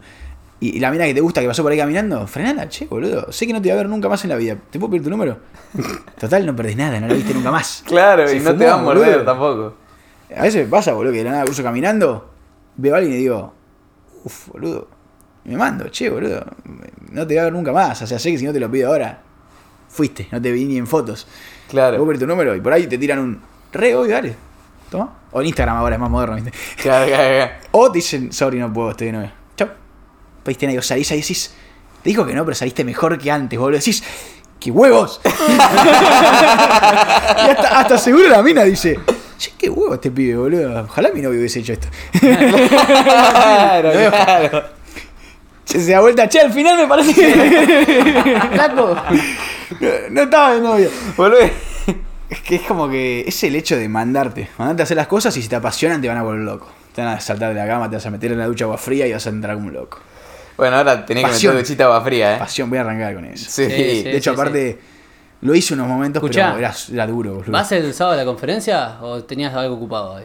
¿Qué hora era? Eh, a las nueve y media arranca, hay que está un ratito ¿De la antes. mañana? Sí, hasta el mediodía, te maté. Me mataste. Bueno, si vas, la vas a pasar bárbaro y además de eso, eh, hicimos un manual de procedimientos para que los 14 días posteriores a la Cada última conferencia... la semana gente puedes hacer el manual. Podés hacer el manual o parte del manual como sea que se acople a tu rutina, porque vos ya tenés, vos ya entrarías dentro del grupo de desquiciados. Es como que yo estaba por hacer algo light y me dice Fran, no, pero dice, "Uh, tus amigos, o sea, eso no le aporta valor a tus amigos, vos le tenés que aportar valor al que no viene haciendo nada y al que viene recontralimado. Me dice, ¿cuánto leen tus amigos? Oye, Rama lee una hora, por ejemplo. Yo también a lo largo del día más o menos lo mismo. Y bueno, entonces lo va a hacer leer cinco minutos. Dice, no, no, no. Entonces dice cuatro niveles. Está el novato, intermedio, avanzado y el desquiciado. Bueno, vos entrarías dentro del grupo de desquiciado. en el tryhard. y en el tryhard y ya entras tipo eh, con ducha agua fría. Por lo menos hacer alguna de esas cosas que te sumaría. Sí, a mí me encanta eso, ponerme como objetivos a cumplir que por ahí, viste, la ducha agua fría no la hace nadie porque es una paja. una paja. Es O sea, una paja, boludo. hice todos, los días, de mi Todos vida los días es- me da paja. ¡Ah! porque puedo, porque puedo. Bueno, igual está bueno porque es, es una forma de. Primero que te despertás Sí, muy nazi al sí, toque. nazi. Y entrenar la incomodidad. Y, y claro, es eso de decir, me rompe los huevos, pero lo hago igual. Como que no siempre estar tan cómodo, estar, a- modo a- tan apachanchado, Claro. viste, que estás tranquilo. A mí Porque para- tenés para cosas 90 que- casilleros y, la- y los 60 son lo- lo- los más mejores. Claro. Claro, los, primero. prim- los primeros 18 no entendés nada, ya, ya te quedan 70, los últimos 20, los 70 a los 90 querés disfrutar, son 50 al final. Claro, Entonces claro. tenés 50 casilleros reales. Sí, sí, sí. Disfrutarlos al máximo, boludo. Si mañana te iba a ir a paracaídas, más vale que estés ahí en el asiento al lado mío yendo. Sí, con la. GoPro. Manejando el avión ahí. Estaría para que, bueno, ahora no, pero después del podcast que digamos, ¿cuándo vamos a hacer kitesurf? Tengo unas ganas de hacer kitesurf. Bueno, y acá kitesurf. tenés al. Sí, sí, sí. Doctor Al rey de las olas. Nos ¿Cómo bombardeamos. se llama? él? Aquaman. Les hago el onboarding. Dale. Nos bombardea Ojo, a hacer kite. Yo hice kite. Eh, hice windsurf, no kite. ¿Cuál es el windsurf? El que tenés la vela. La tabla ahí. Ah, ok. Vas como una tabla de surf con una vela arriba. Yo pensé, yo pensé que la primera vez que ibas a hacer kite ya salías volando con el No. no, no, primero te tienen ahí en tierra, manejando el barrilete. Claro. Ah, el primer día es una paja. Y después pero- tragás agua como un campeón. Hice surf cuatro veces, creo. Te ahogás. Épico. Las primeras veces te Las ahogás, primeras, boludo. las primeras tres con la tabla de 200 metros que me sentía un pelotudo. Hacía tanto, viste, todas las minas, los pibes, los surfers con el neopren. Y yo decía, ¿qué hago con esta verga, boludo? yo quería ser surfer, boludo. No, un pelotudo con un gomón gigante. Entonces dije, la tercera vez que me, te subí re fácil con esa, ¿no? La tercera volví, a- era alquilada, ¿no? Volví y le digo, negro, dame una, una, una fachera, boludo. Esta es una verga, me da la vergüenza de la plata, te ir a la esquina a barrenar solo. Y me dice, mirá que no te vas a poder subir. Y boludo, dame la tabla, no rompa las pelotas. No me podía subir. No, amigo, y las primeras olas que agarrás te ahogás, boludo. Fue un agua. Pa, pa, pa. Te vas a la mierda. Qué locura. No, no. No, no, yo Fue un sí. podcast, chaval. No, muy estuvo bueno. espectacular, boludo.